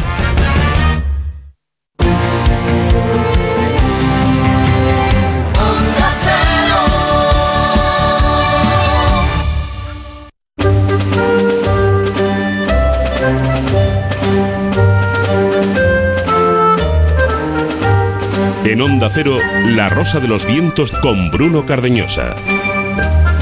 Comenzamos aquí un nuevo tramo de programa, un programa especial dedicado a la figura de Juan Antonio Cebrián, gracias al cual eh, pusimos en marcha una serie de seriales, eh, de capítulos extensísima. Vamos a escuchar algunos de ellos relacionados con los enigmas del mundo, expedientes eh, del misterio. Lo vamos a contar ahora y lo vamos a contar en este tramito dentro de unos minutos. Y también la información del mundo del cine ha sido muy importante en estos últimos eh, 25 años con José Manuel Esquivano en su callejón, que también lo vamos a tener esta noche hablando sobre cine y hablando, por supuesto, sobre Juan Antonio Cebrián. Y también vamos a tener en esta hora de programa, en este tramo, si no me crees, eh, compruébalo, hablando sobre anécdotas, eh, cosas y curiosidades sobre la figura de Cebrián, figura de la que nos hablaba egiptólogo, ha estado en muchas ocasiones aquí, una de las personas que más sabe sobre el mundo antiguo y sobre todo que más sabe sobre la civilización de civilizaciones, sobre la enigmática de Egipto. Hablamos de Nacho Ares. Hola, soy Nacho Ares y quería mandar un, un abrazo y un beso muy cariñoso a Silvia y a todos los compañeros de La Rosa de los Vientos, eh, el recuerdo ¿no? de la figura de, Juan, de Cebri, de Juan Antonio Cebrián, con el que tanto aprendí. Seguramente que todos los comentarios que están saliendo en, en este programa especial están eh, redundando un poco en lo mismo, ¿no? Y suena un poco a, a peloteo, a necrológico, pero es que es cierto, es absolutamente cierto. Yo mis primeros pinitos en, en la radio los, los hice prácticamente con, con Juan Antonio cariño, en, esas eh, eh, invitaciones que, me hacía ¿no? para compartir mi pasión por el antiguo Egipto. Me convertí en el egiptólogo de, cabecera ¿no? del, del, programa y me sorprendía ¿no? la facilidad que tenía para llevar los temas, la capacidad increíble que tenía para improvisar delante del micrófono sin absolutamente ningún guion ni nada preparado. Y eso quizás ha sido una especie como de, remanente en, en, mi carrera, ¿no? en, la, en la radio. Y luego, por supuestísimo, pues todos los recuerdos personales con, con él, esas vivencias, esas aventuras ¿no? con Edaf, esas cenas ahí en el Hotel Wellington en, en Madrid, donde nos solíamos eh, muchas veces sentar juntos y eran todo risas, bromas y un ambiente absolutamente genial. ¿no? Él nos dejó hace, hace ya 15 años, pero desde luego que su recuerdo, su recuerdo sigue muy vivo, ¿no? Y es como decían los antiguos egipcios, eh, que quizás ellos buscaban la eternidad no tanto con eh, eh, la recuperación del cuerpo físico, sino el recuerdo, la memoria. Y yo creo que eso es lo más bonito que puede hacer el ser humano porque de otra forma no se puede hacer absolutamente nada, por desgracia, ¿no? Y el recuerdo, las vivencias que tenemos de él hacen que, Juan esté siempre, siempre muy presente entre, entre nosotros. Un beso muy fuerte para todos.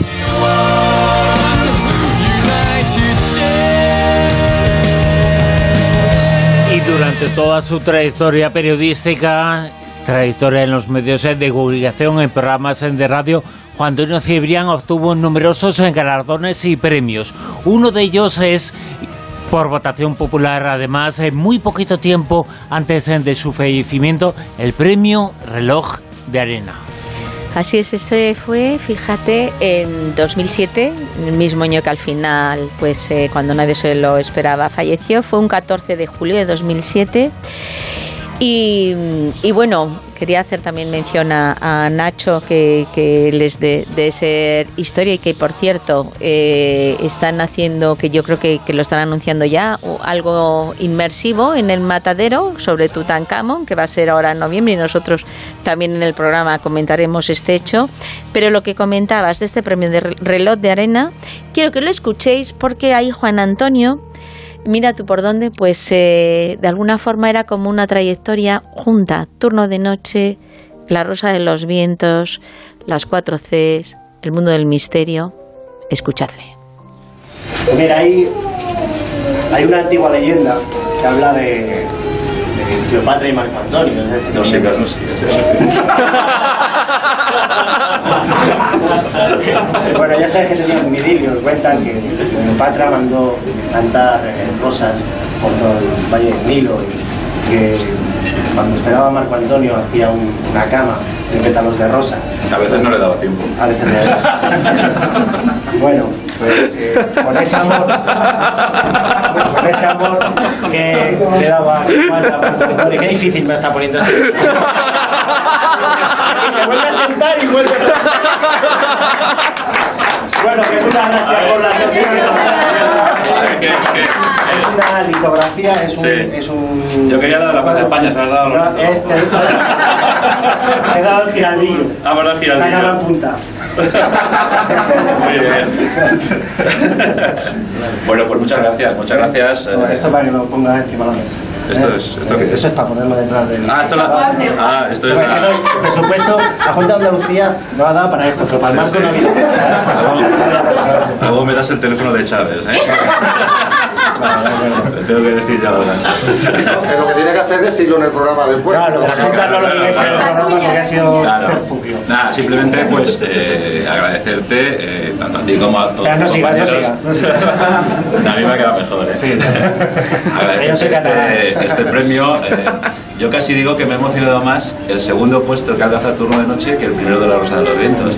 Porque eh, que la gente se acuerde de nosotros de hace ya 16 años, pues, pues me ha gustado mucho. Por eso, este premio, que lo voy a poner en un sitio de honor en, en mi casa, quiero dedicárselo mmm, a tres personas o a, tres, o a dos personas y un grupo. El grupo, por supuesto, las 4C, que es lo más representativo de la Rosa de los Vientos, la sección que, tanto quiere la gente, que llevamos juntos tantos años, 10 años cumple la Rosa de los Vientos ahora. Y para Bruno, eh, Jesús, Carlos, pues este premio es muy importante, tanto como para mí. Así que para ellos va la primera dedicatoria.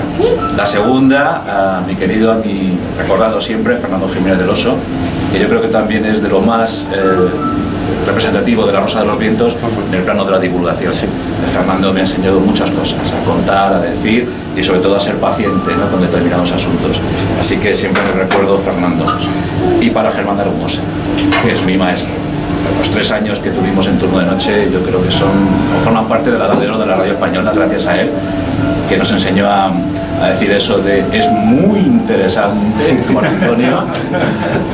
Eh, me alegra mucho que, me digas eso, qué inteligencia. Yo empecé a tener conciencia de lo inteligente que soy. y aquella de, la decía Germán, magnífico. Y el magnífico quedaba flotando en el éter como 10 segundos. O sea, era tremendo. O sea, Germán Argomós era un animal de la comunicación y él lo sabía, ¿eh? era consciente y sigue siendo consciente del potencial que tiene. Así que pues para mi querido Germán, Fernando, para Bruno, Carlos, Jesús, para ellos eh, es este premio.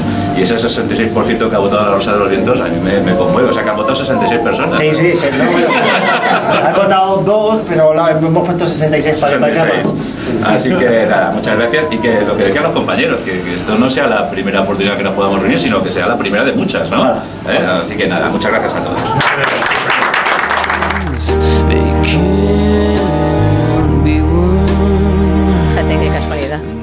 Premio por eh, votación popular, además, ¿no? Votación y lo que decía él. Eh, o sea, primer puesto, La Rosa de los Vientos. Segundo turno de noche. Que había desaparecido mucho tiempo atrás, eh, pero la gente lo tenía vivo todavía. Claro, claro, pero bueno, pues el mundo del misterio, al final, pues siempre pues hemos sido también un poco una familia, ¿no? Que el programa de los Vientos siempre hemos dicho que tiene muchísimas temáticas y muchísimos rumbos. Pero bueno, tú también, aparte de formar parte de la tertulia de las cuatro Cs, tú también tienes tu, tu vida de, de, hacer tus apartados y tus secciones específicas, que ya, yo no sé si los oyentes se acuerdan. Bueno, eh, es que antes eh, de la marcha de Juan Antonio hicimos muchísimas secciones, eh, muchísimos seriales de capítulos eh, cortos, cortos, vamos a recordar algunos de ellos relacionados con el mundo del misterio. Y fue una experiencia fantástica, por ejemplo, esos enigmas del mundo. Vamos a hablar de ellos, porque el misterio también ha sido muy importante en su trayectoria. Correcto.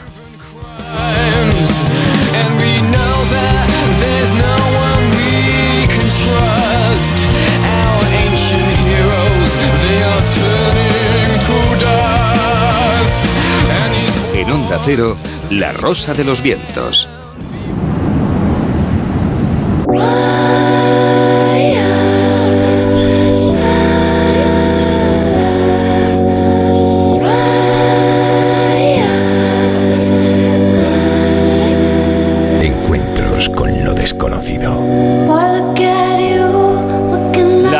Trayectoria radiofónica y periodista de este abaceteño de origen y honor, madrileño de adopción, madrileño de la Lipa, comenzó en diversas eh, radios, eh, pero su andadura definitiva inició el capítulo más importante el 20 de octubre de 1991. Fue en una nueva radio, una nueva cadena. Fue aquí, en Onda Cero, una radio joven, ágil, templada, serena, amena, humana. Muchos otros términos y adjetivos se le vienen a uno a la cabeza para describir el impulso inicial de Onda Cero. Términos y adjetivos que enganchan perfectamente como anillo al dedo a la figura de Juan Antonio. Lógicamente, él tenía que ser uno de los hombres que encarnaba esos valores. Durante seis años antes de llegar La Rosa de los Vientos, el turno de noche ilusionó a la radio y a sus oyentes y después eh, llegó, como decimos, La Rosa de los Vientos. Fue otra forma de comunicar que impulsó. Ya estaba a sus eh, tan solo 32 años en lo más alto de la radio y se enlazó a una nueva aventura tras 1.540 eh, programas y 10.000 horas de emisión en directo. Servidor llegó a La Rosa de los Vientos en la segunda temporada del programa. Una de las cosas que hice entonces eh, fue diversas secciones eh, seriales que Juan Antonio le encargaba, entregas, eh, temas por entregas, volviendo la comunicación algo distinto relacionado con el mundo del misterio y con el mundo de los enigmas, volviendo un poco a la radio clásico, a la forma de comunicación clásica por seriales, por pequeñas entregas. Leyendas urbanas, expedientes en del misterio, pero de todas las secciones eh, que uno efectuó, la que más impacto tuvo fue Enigmas en del Mundo. Fue, bueno, Vaya si funcionó. 200 eh, capítulos, 200 entregas. El mundo del misterio y los enigmas fue la autopista que seguimos. Eh, fue una sección que, como decimos, tuvo un enorme éxito y que presentamos aquí, con una voz joven, muy, muy joven. Analizaremos en esta serie decenas de objetos similares, artefactos y restos arqueológicos y como el hallado en el año 1900 en el mar Egeo contradice todo lo que suponíamos sobre los conocimientos científicos y tecnológicos en las antiguas civilizaciones. Eso fue, eso fue lo que dijimos a propósito en la primera entrega, a propósito de la llamada máquina antiquitera, uno de los grandes enigmas arqueológicos. Y él eh, nos presentó uno de los grandes enigmas eh, no arqueológicos, eh, sino parapsicológicos del mundo. En el capítulo, creo que el 74 que se efectuó de esos enigmas del mundo. Hablamos sobre el misterio de los encuentros cercanos a la muerte, que presentaba así.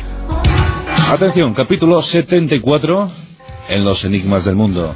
Con este fondo musical impresionante de Pech sonando para todos vosotros en la Rosa de los Vientos. Y proponiendo un asunto misterioso, un asunto desconcertante. Bruno Cardeñosa nos introduce en estas experiencias cercanas a la muerte. Asombroso.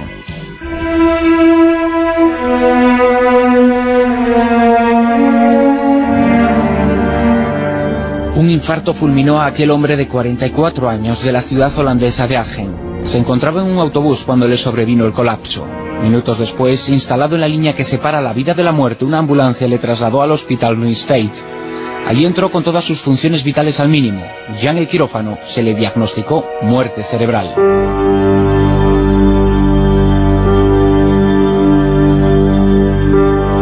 Equipo de médicos y cardiólogos de Pim Van Lomen intentó por todos los medios rehabilitarle. Una de las enfermeras procedió a intubarle, lo hizo con destreza pero con cuidado. Casi con mimo le extrajo la prótesis dental que tenía el paciente, cuyo electroencefalograma plano se prolongaba ya varios minutos. Se dio paso a la desfibrilación. Minutos después, tras varias descargas eléctricas sobre su pecho, el electroencefalograma del paciente volvió a renacer. Había vuelto, había retornado, desde el otro lado, hacia la vida.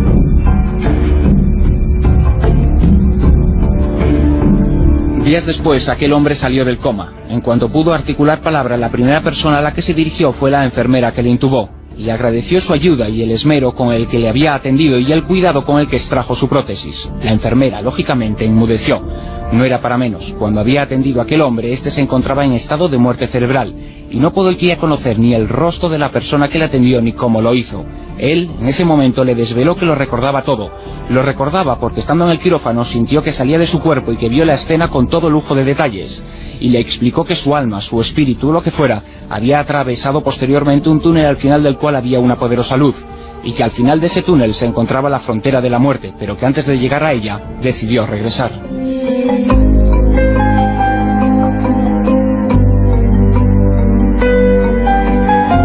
El paciente había sufrido una ECM, siglas que significan encuentro cercano con la muerte. Este tipo de vivencias constituye uno de los grandes enigmas a los que se ha enfrentado la ciencia del siglo XX. Sobre estas vivencias se ha escrito y hablado desde tiempos remotos. Ya en la antigüedad se escribieron relatos que las narraban, y en los hospitales los médicos estaban acostumbrados a oírlas de sus pacientes, de aquellos que, aunque fuera por instante, habían entrado en muerte cerebral. Sin embargo, hasta la década de los 70 el enigma pasó desapercibido. Entonces un psiquiatra llamado Raymond Moody investigó decenas de casos. Publicó un libro sobre el asunto, Vida después de la vida, que se convirtió en un éxito rotundo. Aquello obligó a la ciencia a ocuparse de este misterio antiguo y a la vez moderno.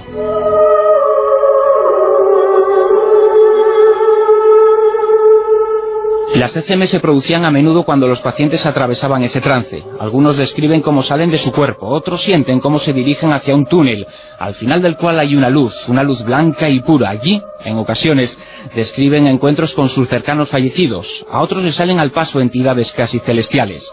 No pocos describen cómo por delante de ellos brotan escenas de su vida, una suerte de revisión o examen de lo que fue su recorrido vital. Al final, sin embargo, regresan, como si su hora no hubiera llegado aún, o como si incluso hubieran elegido quedarse para proseguir y terminar aquí su trabajo entre los vivos. El médico que atendió al paciente del caso que hemos citado se llama Pim Van Lomen. Es el responsable del estudio más sofisticado efectuado para desentrañar el misterio. Siguió el curso de 344 pacientes que habían atravesado el mismo ciclo. Infarto, muerte cerebral confirmada y posteriormente reanimación. De los 344, 62, un 18% dijeron haber vivido una ECM.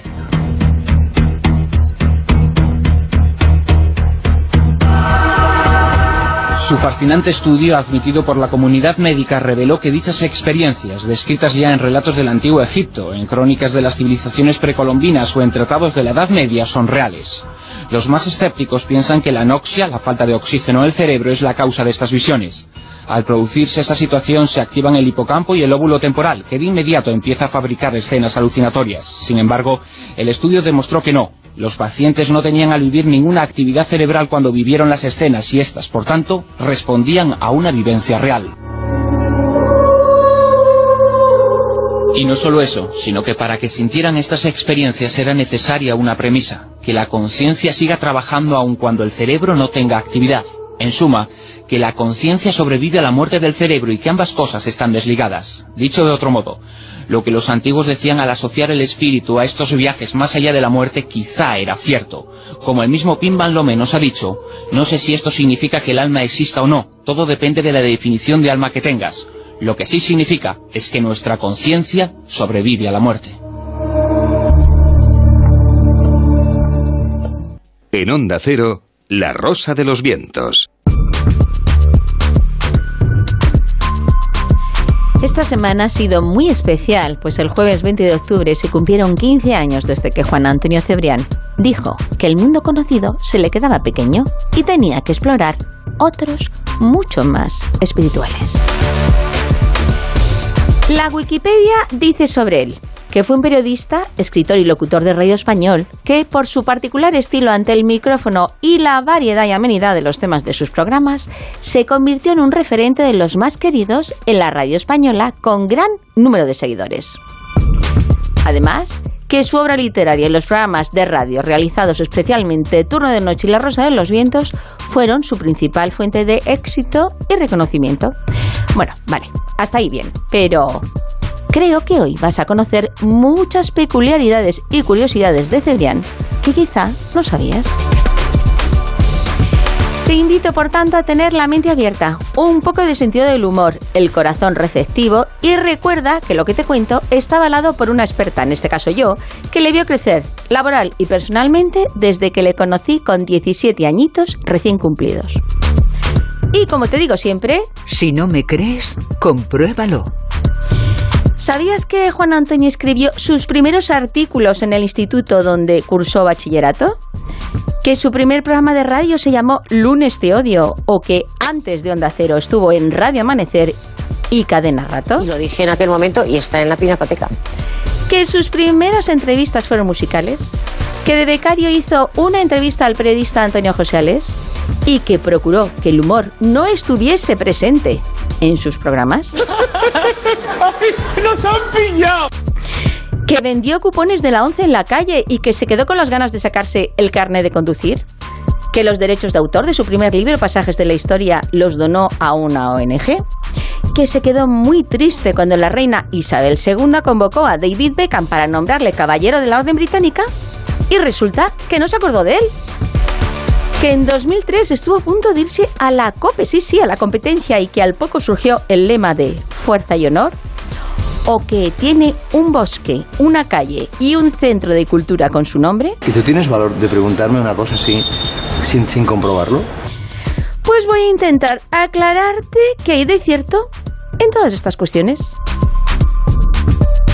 Sí, es cierto que Juan Antonio comenzó a escribir artículos en su instituto para el periódico La Elipa Nuestra Voz con el asunto de las Grandes Malvinas entre Argentina e Inglaterra que le tuvo muy preocupado. ¿Qué le iba a decir a él? Que terminaría escribiendo mis favoritos para el magazine del diario El Mundo. Tomo nota. Su primer programa en radio se llamó Lunes Te Odio. Emitía los lunes desde el salón de una casa particular donde había un loro, una abuela y era todo muy surrealista.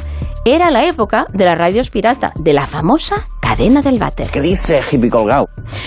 ¿Y es cierto que antes de Onda Cero estuvo en Radio Amanecer y Cadena Rato? Pues así es. Como ocurre en los océanos, el pez grande se come al pez chico. La cadena Rato de Alcalá de Henares absorbió el dial de Radio Amanecer y a su vez Onda Cero compró todas las emisoras de Cadena Rato. Luego vendría la propuesta Cebrián de dar el salto a Madrid y el reto de emitir para toda España. Los recuerdos siempre, siempre están ahí para, para recordarse. En Velázquez 54 comenzó su andadura como DJ en Discos Cero, pero ya tenía experiencia en realizar entrevistas musicales en su programa Bienvenidos al Club de Rato Alcalá de Henares. Tiempos donde el Rat intentaba hacerse un juego musical, pero no terminó de cuajar.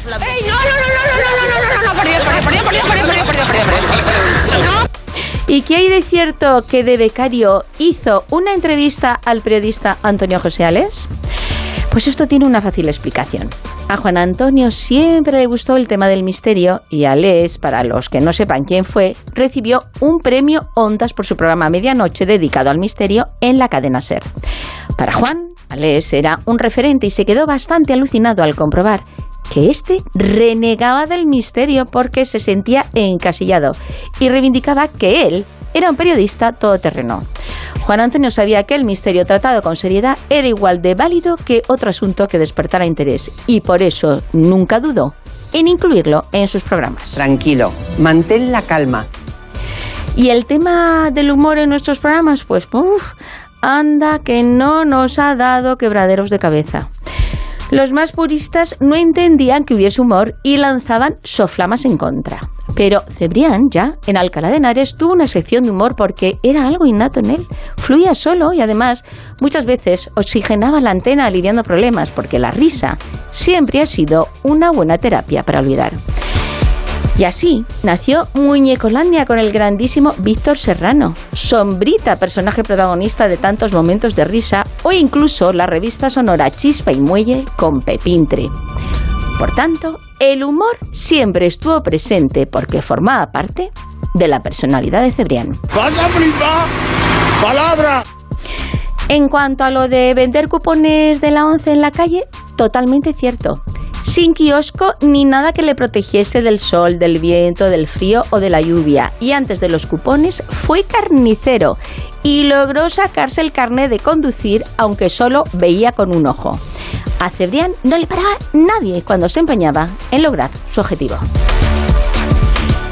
Cierto que estuvo poco tiempo vendiendo cupones porque en cuanto tuvo la oportunidad de hacer radio se entregó 100% a lo que más le gustaba. Él sembró muy bien y por eso tras 15 años de su ausencia seguimos recordándole. Pasmao, maneja pasmao. Y su carrera literaria, pues, está ligada a los pasajes de la historia y a la aventura como editores de Jesús Callejo y Carlos Canales. Una cosa llevó a la otra, y Cebrián escribió su primer libro como un souvenir para los oyentes, sin pretensión alguna y con toda la humildad. Por eso le pareció que lo mejor era donar a una ONG sus derechos de autor. Después vendría el boom con la aventura de los godos y su reconocimiento como uno de los mejores divulgadores de historia en nuestro país. Esto es un regalo de Dios. Y es cierto que se quedó muy triste cuando la reina Isabel II convocó a David Beckham para nombrarle caballero de la Orden Británica. ¿Y no se acordó de él? Pues tengo que decir que este es un tema un poco traumático para Juan Antonio. Sí, él usaba su flema británica albaceteña y mientras sonaba el himno británico reclamaba su título. De hecho, creo que ahora mismo sigue reprochando a su querida Lisbeth II el por qué hizo oídos sordos a su merecidísima condecoración como caballero de la Orden Británica y en cambio hizo Sir a Elton John o a David Beckham. A lo mejor, en Onda Cielo, la reina británica enmienda su error. Esto se pone interesante. Y aunque parezca mentira, lo de la COPE no es un rumor. Es cierto que en 2003 hubo una propuesta, pero estaba ligada a una publicidad y Cebrián, hombre fiel a su empresa, tras sopesar los pros y los contras, decidió esperar y tras el temporal volvimos con honores en la temporada 2004 al frente de la Rosa de los Vientos. Y en esa espera, en esa espera, surgió el lema Fuerza y Honor, con el permiso, eso sí, del general de los ejércitos romanos del norte, Maximus Decimus Meridius, en Gladiator, película favorita de Cebrián. Pues al igual que él, pidió a sus guerreros rosaventeros que confiaran, pues la vuelta sería gloriosa, como así ocurrió.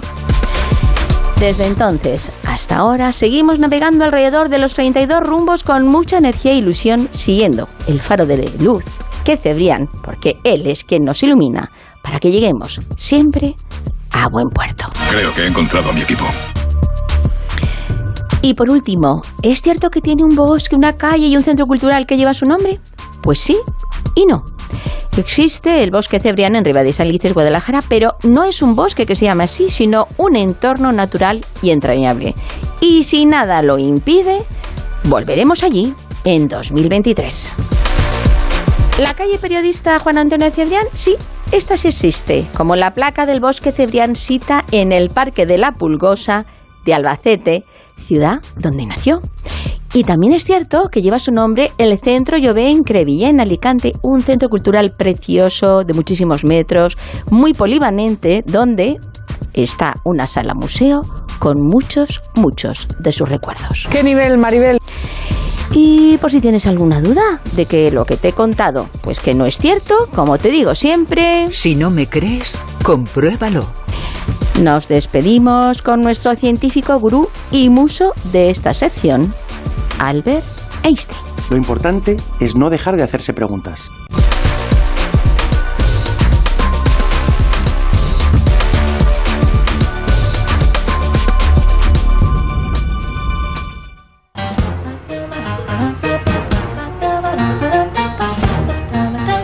El callejón del escribano.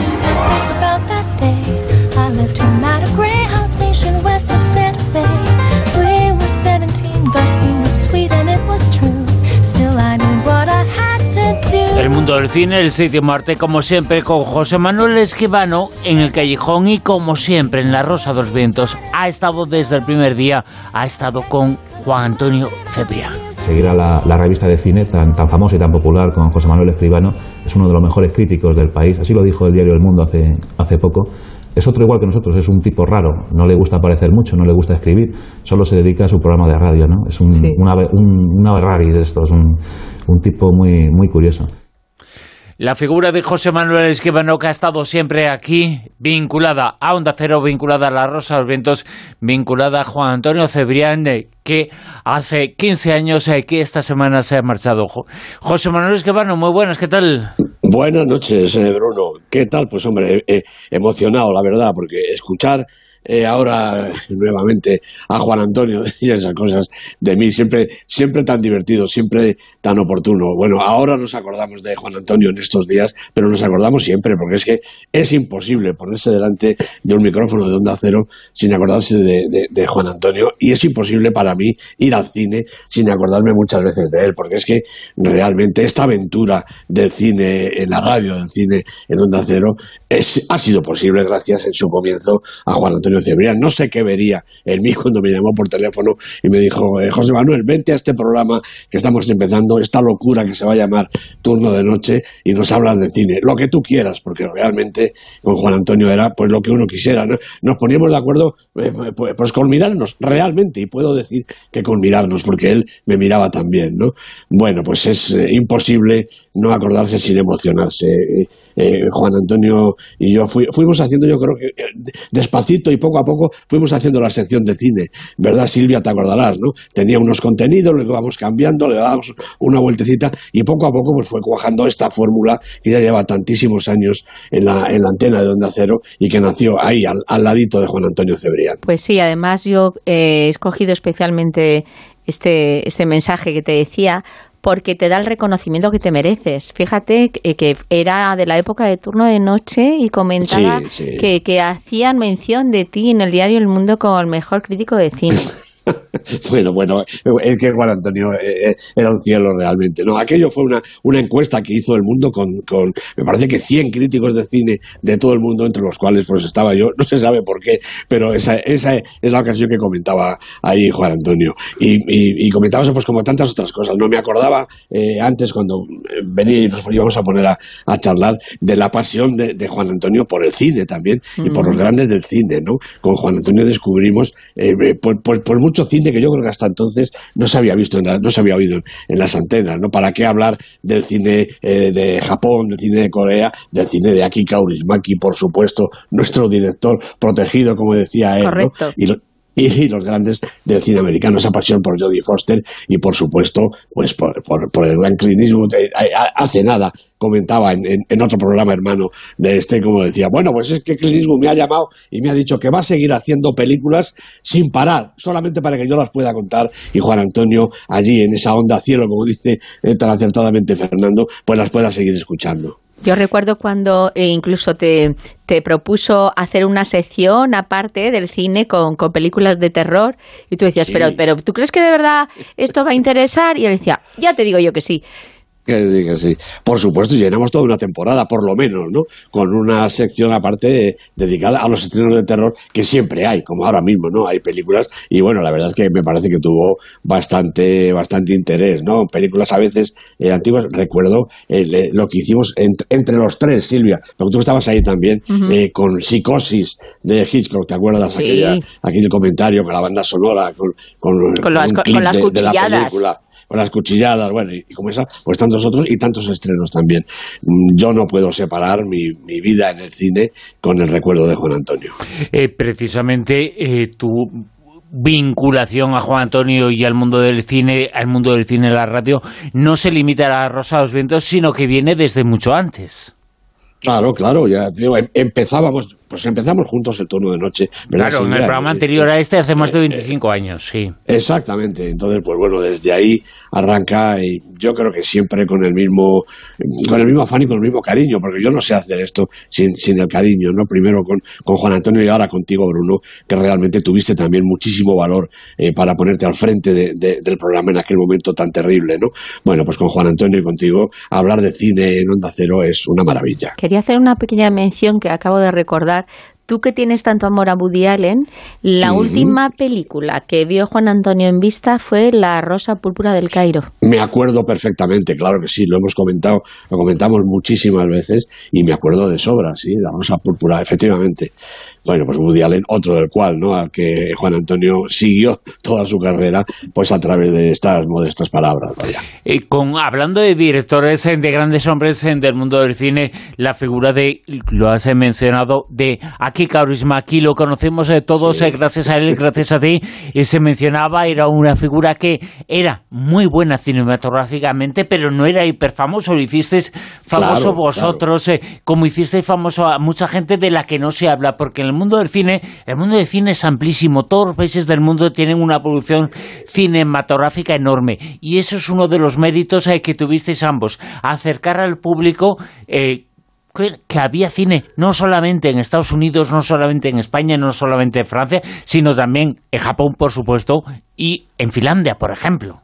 Claro que sí, en Corea, en la India, en, en, todas esas cinematografías quizá menos conocidas, bueno, Juan Antonio estuvo siempre encantado de que trajéramos a colación esos estrenos de directores y de cinematografías no tan conocidas, no tan normalitas en la cartelera, ¿no? Y el ejemplo de Kaurismäki que además fue realmente una, una revelación. Quizá la primera que comentamos fue aquella película de cuando los cowboys de Leningrado fueron a América, ¿no?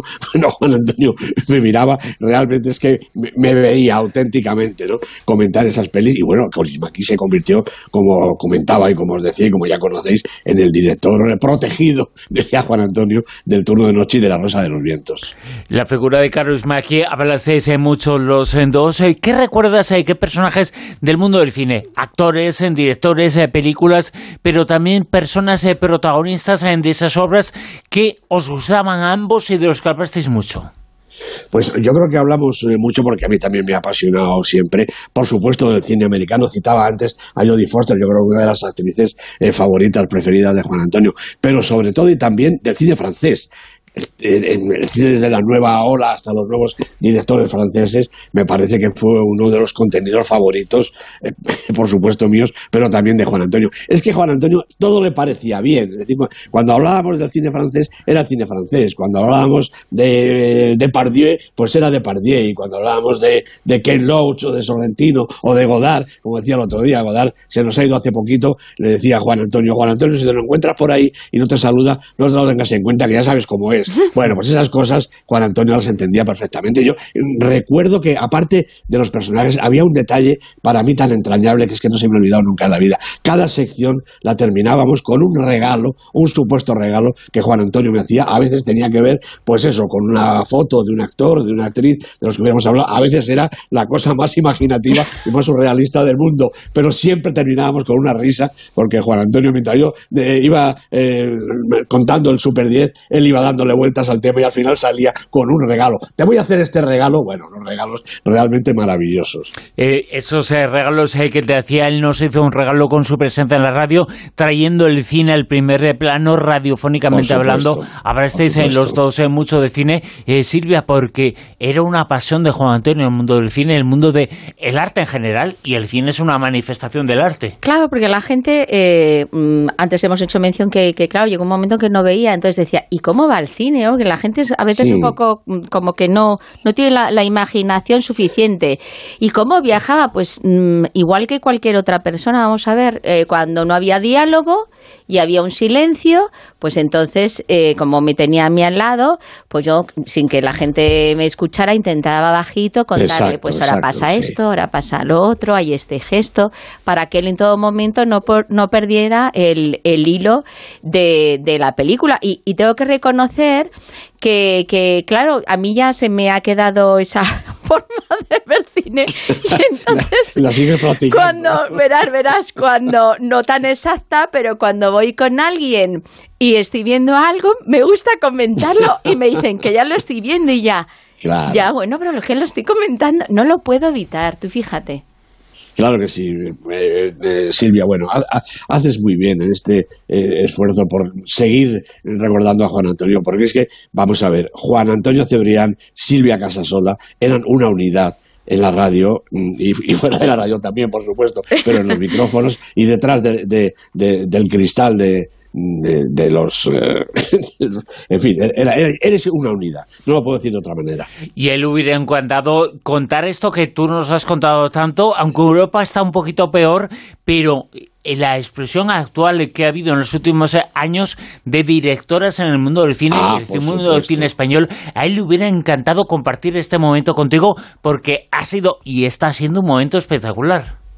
Pues es verdad, es así, y por supuesto que sí, que a Juan Antonio el cine hecho por las mujeres, no digamos las actrices, siempre le ha interesado de manera especial y ahora estaría, desde luego, disfrutando con esta pequeña eclosión, que tampoco es tan grande, pero bueno, todo se hace poquito a poco, ¿no? Del cine hecho, dirigido y producido por mujeres. Y estaría muy enfadado con que la gente no acudiera masivamente, porque ya no Seguro. hay tanto problema y si tienes problema te pones tu mascarilla y vas protegido, pero el cine hay que seguir viéndolo en pantalla grande.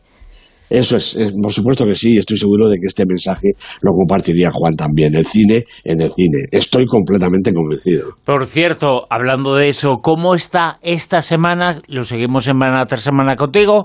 ¿Cómo está la taquilla? Pues hombre, otra vez bajando.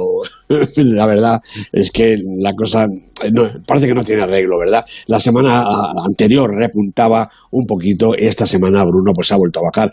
3.414.320 eh, euros arriba o abajo, casi un 20% menos que la semana anterior. Hombre, hemos cambiado de número uno y tenemos una película española previsible, además, Los renglones torcidos de Dios ha hecho 651.000 euros y lleva casi dos millones y medio de acumulado en un par de semanas. La verdad es que no estaba mal, ¿no?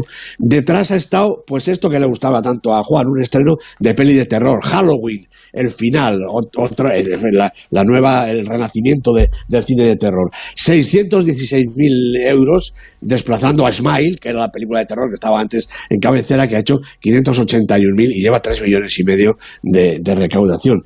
Pero fíjate, hay una cuestión que yo creo que es muy llamativa.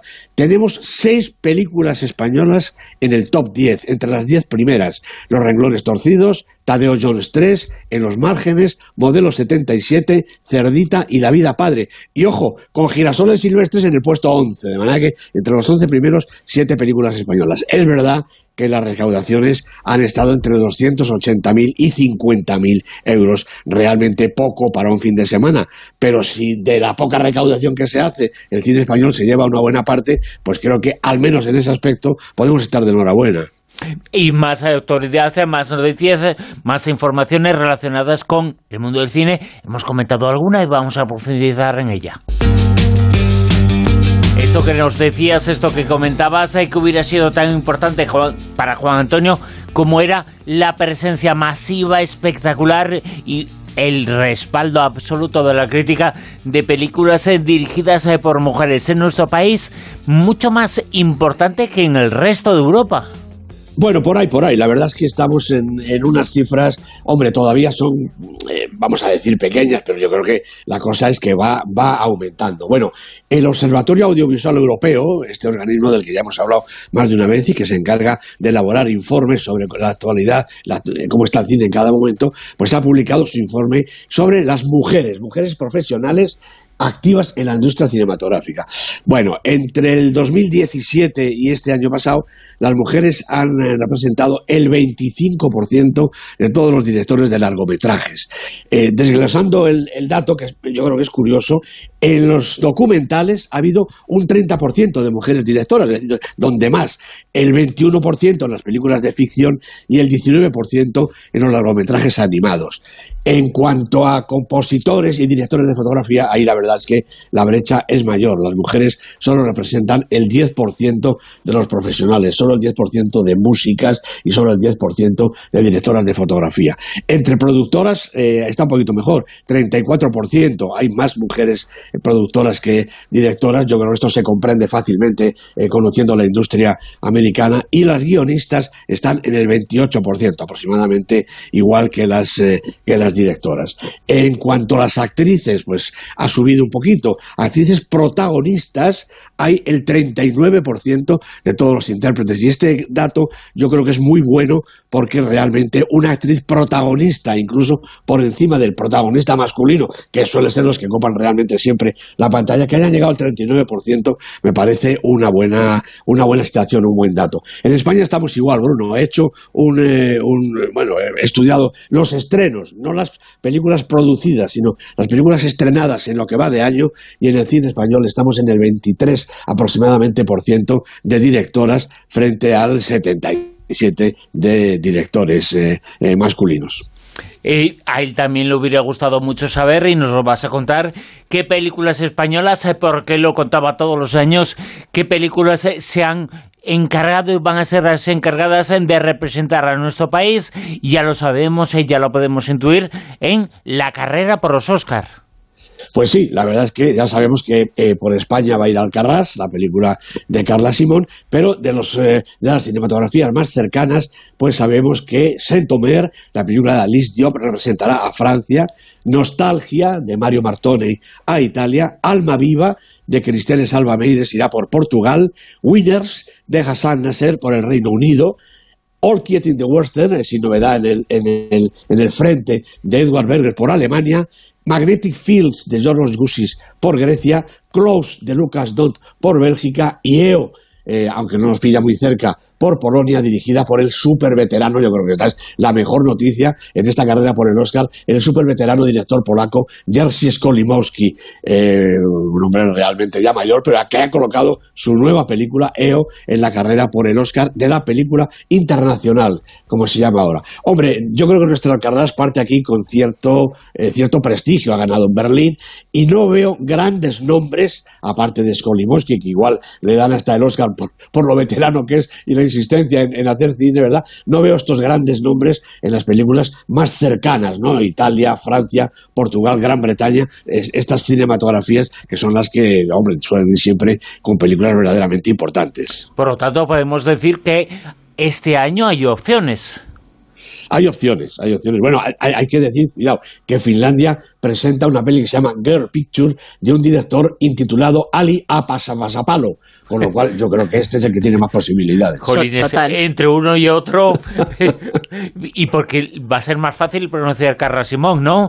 Dos Cargos tú, sí, Carra Simón, sí. y ya está, ¿no? Eso es, para quien sea la encargada o el encargado de cantar el, el premio, este japasapasapalo o como se diga, finlandés, realmente le va a suponer dificultades. Pero oye, todo puede ser, ¿eh? todo, puede, todo puede pasar. No, es que Vano antes eh, lo comentaban muchísimo y él le encantaban los rankings, él le encantaban las listas, estaba muy pendiente, José eh, Juan Antonio Cebrián, muy pendiente de todo lo que tú nos cuentas al final de cada sección. Es de esa lista, de esos es eh, verdad. 10, eh, comenzó entonces el Super 10, ¿no?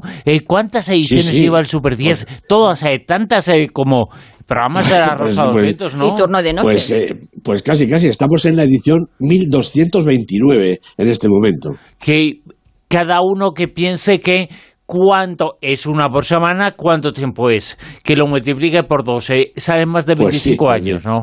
O Claro, sea claro que- que sí, por supuesto. Pues Por eh, supuesto, vamos con la edición número esa que has dicho del Super 10, ¿vale? sí. 1229. En la semana 1229 nos sitúa en el puesto número 10 a... Bueno, aquí sigue este documental, Moon Age Joy Dream, eh, dirigido por Brett Morgan, un documental sobre David Bowie. Ya comentábamos la semana pasada, desde luego imprescindible para todos los amigos y seguidores de Bowie. 9, Aquí ha caído Smile, por, seguramente porque ha caído también en la taquilla.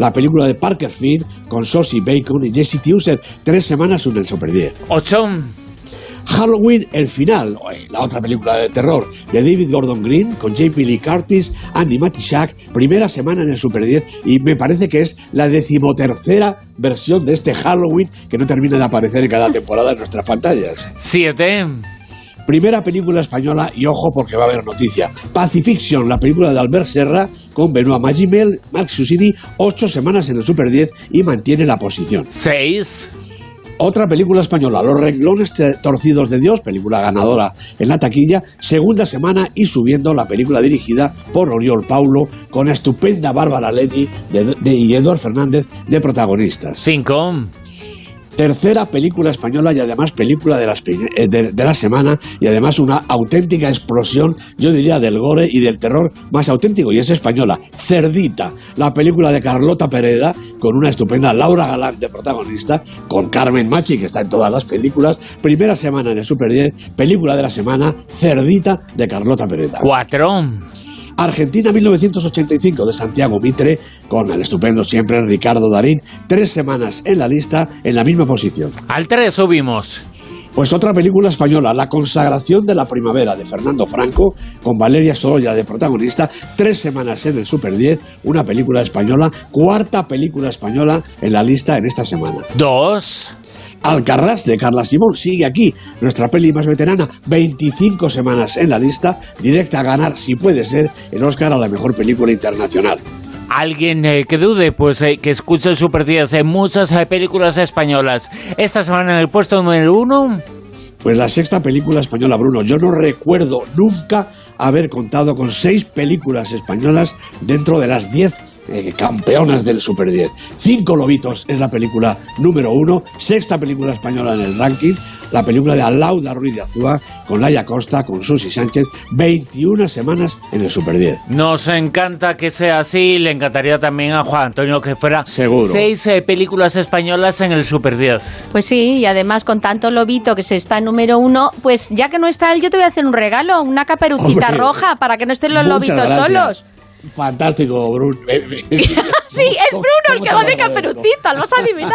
Bru- Efectivamente, los cinco lobitos y, y Bruno. Y Silvia y Juan Antonio siempre. Yo la Silvia. cestita, yo soy la cestita. Vale, fenomenal. Muchas gracias, grande. Silvia. José Manuel Esquivano, seguimos hablando de cine, nos escuchamos, sabemos eh, cómo va ese Super 10 en la actualidad del mundo cinematográfico. Aquí, como siempre, desde hace 25 años, en La Rosa de los Ventos, el Callejón con José Manuel Esquivano. Gracias. Te queremos. A vosotros, Bruno. Un abrazo con todo el corazón, de verdad.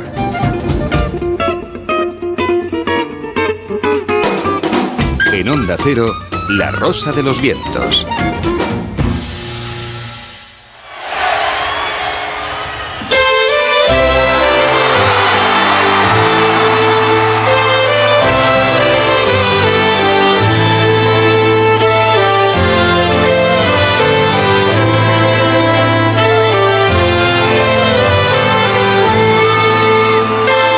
Seguramente estés muy atenta porque lo que va a escuchar es... Pues estamos escuchando a Mago de Oz en el Live Arena en 2017. ¿Con qué? Con la canción La Rosa de los Vientos que dedicó a este programa y que dedicó a Juan Antonio Cebrián. Si siembras una ilusión y la riegas con tu amor y el agua de la constancia brotará ante una flor y su aroma y su calor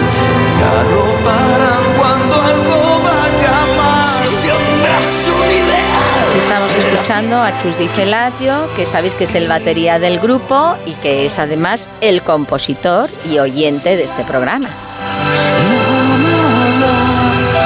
tu alma se ha hecho reír y que mi luz te acompañe, pues la vida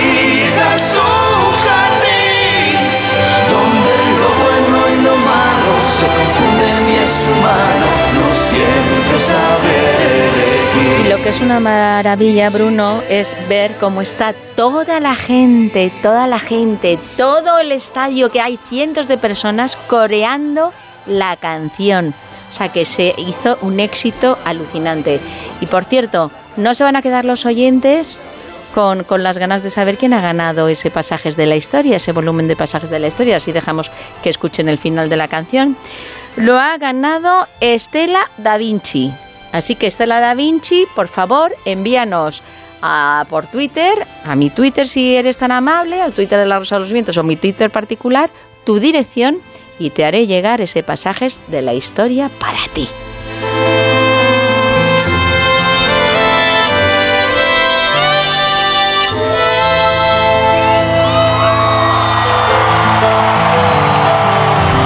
La canción de Mago de Oz en La Rosa de los Ventos, el programa que volverá mañana, por supuesto, aquí en la sintonía de Onda Cero. Estaremos como todos los sábados, como todos los domingos, mañana domingo, madrugada de lunes, tertulia y muchas otras cosas que vamos a tener en nuestro programa a partir de la una de la madrugada, las 12 en Canarias. Y un placer, un placer acompañaros en estos 15 años sin Cebrián.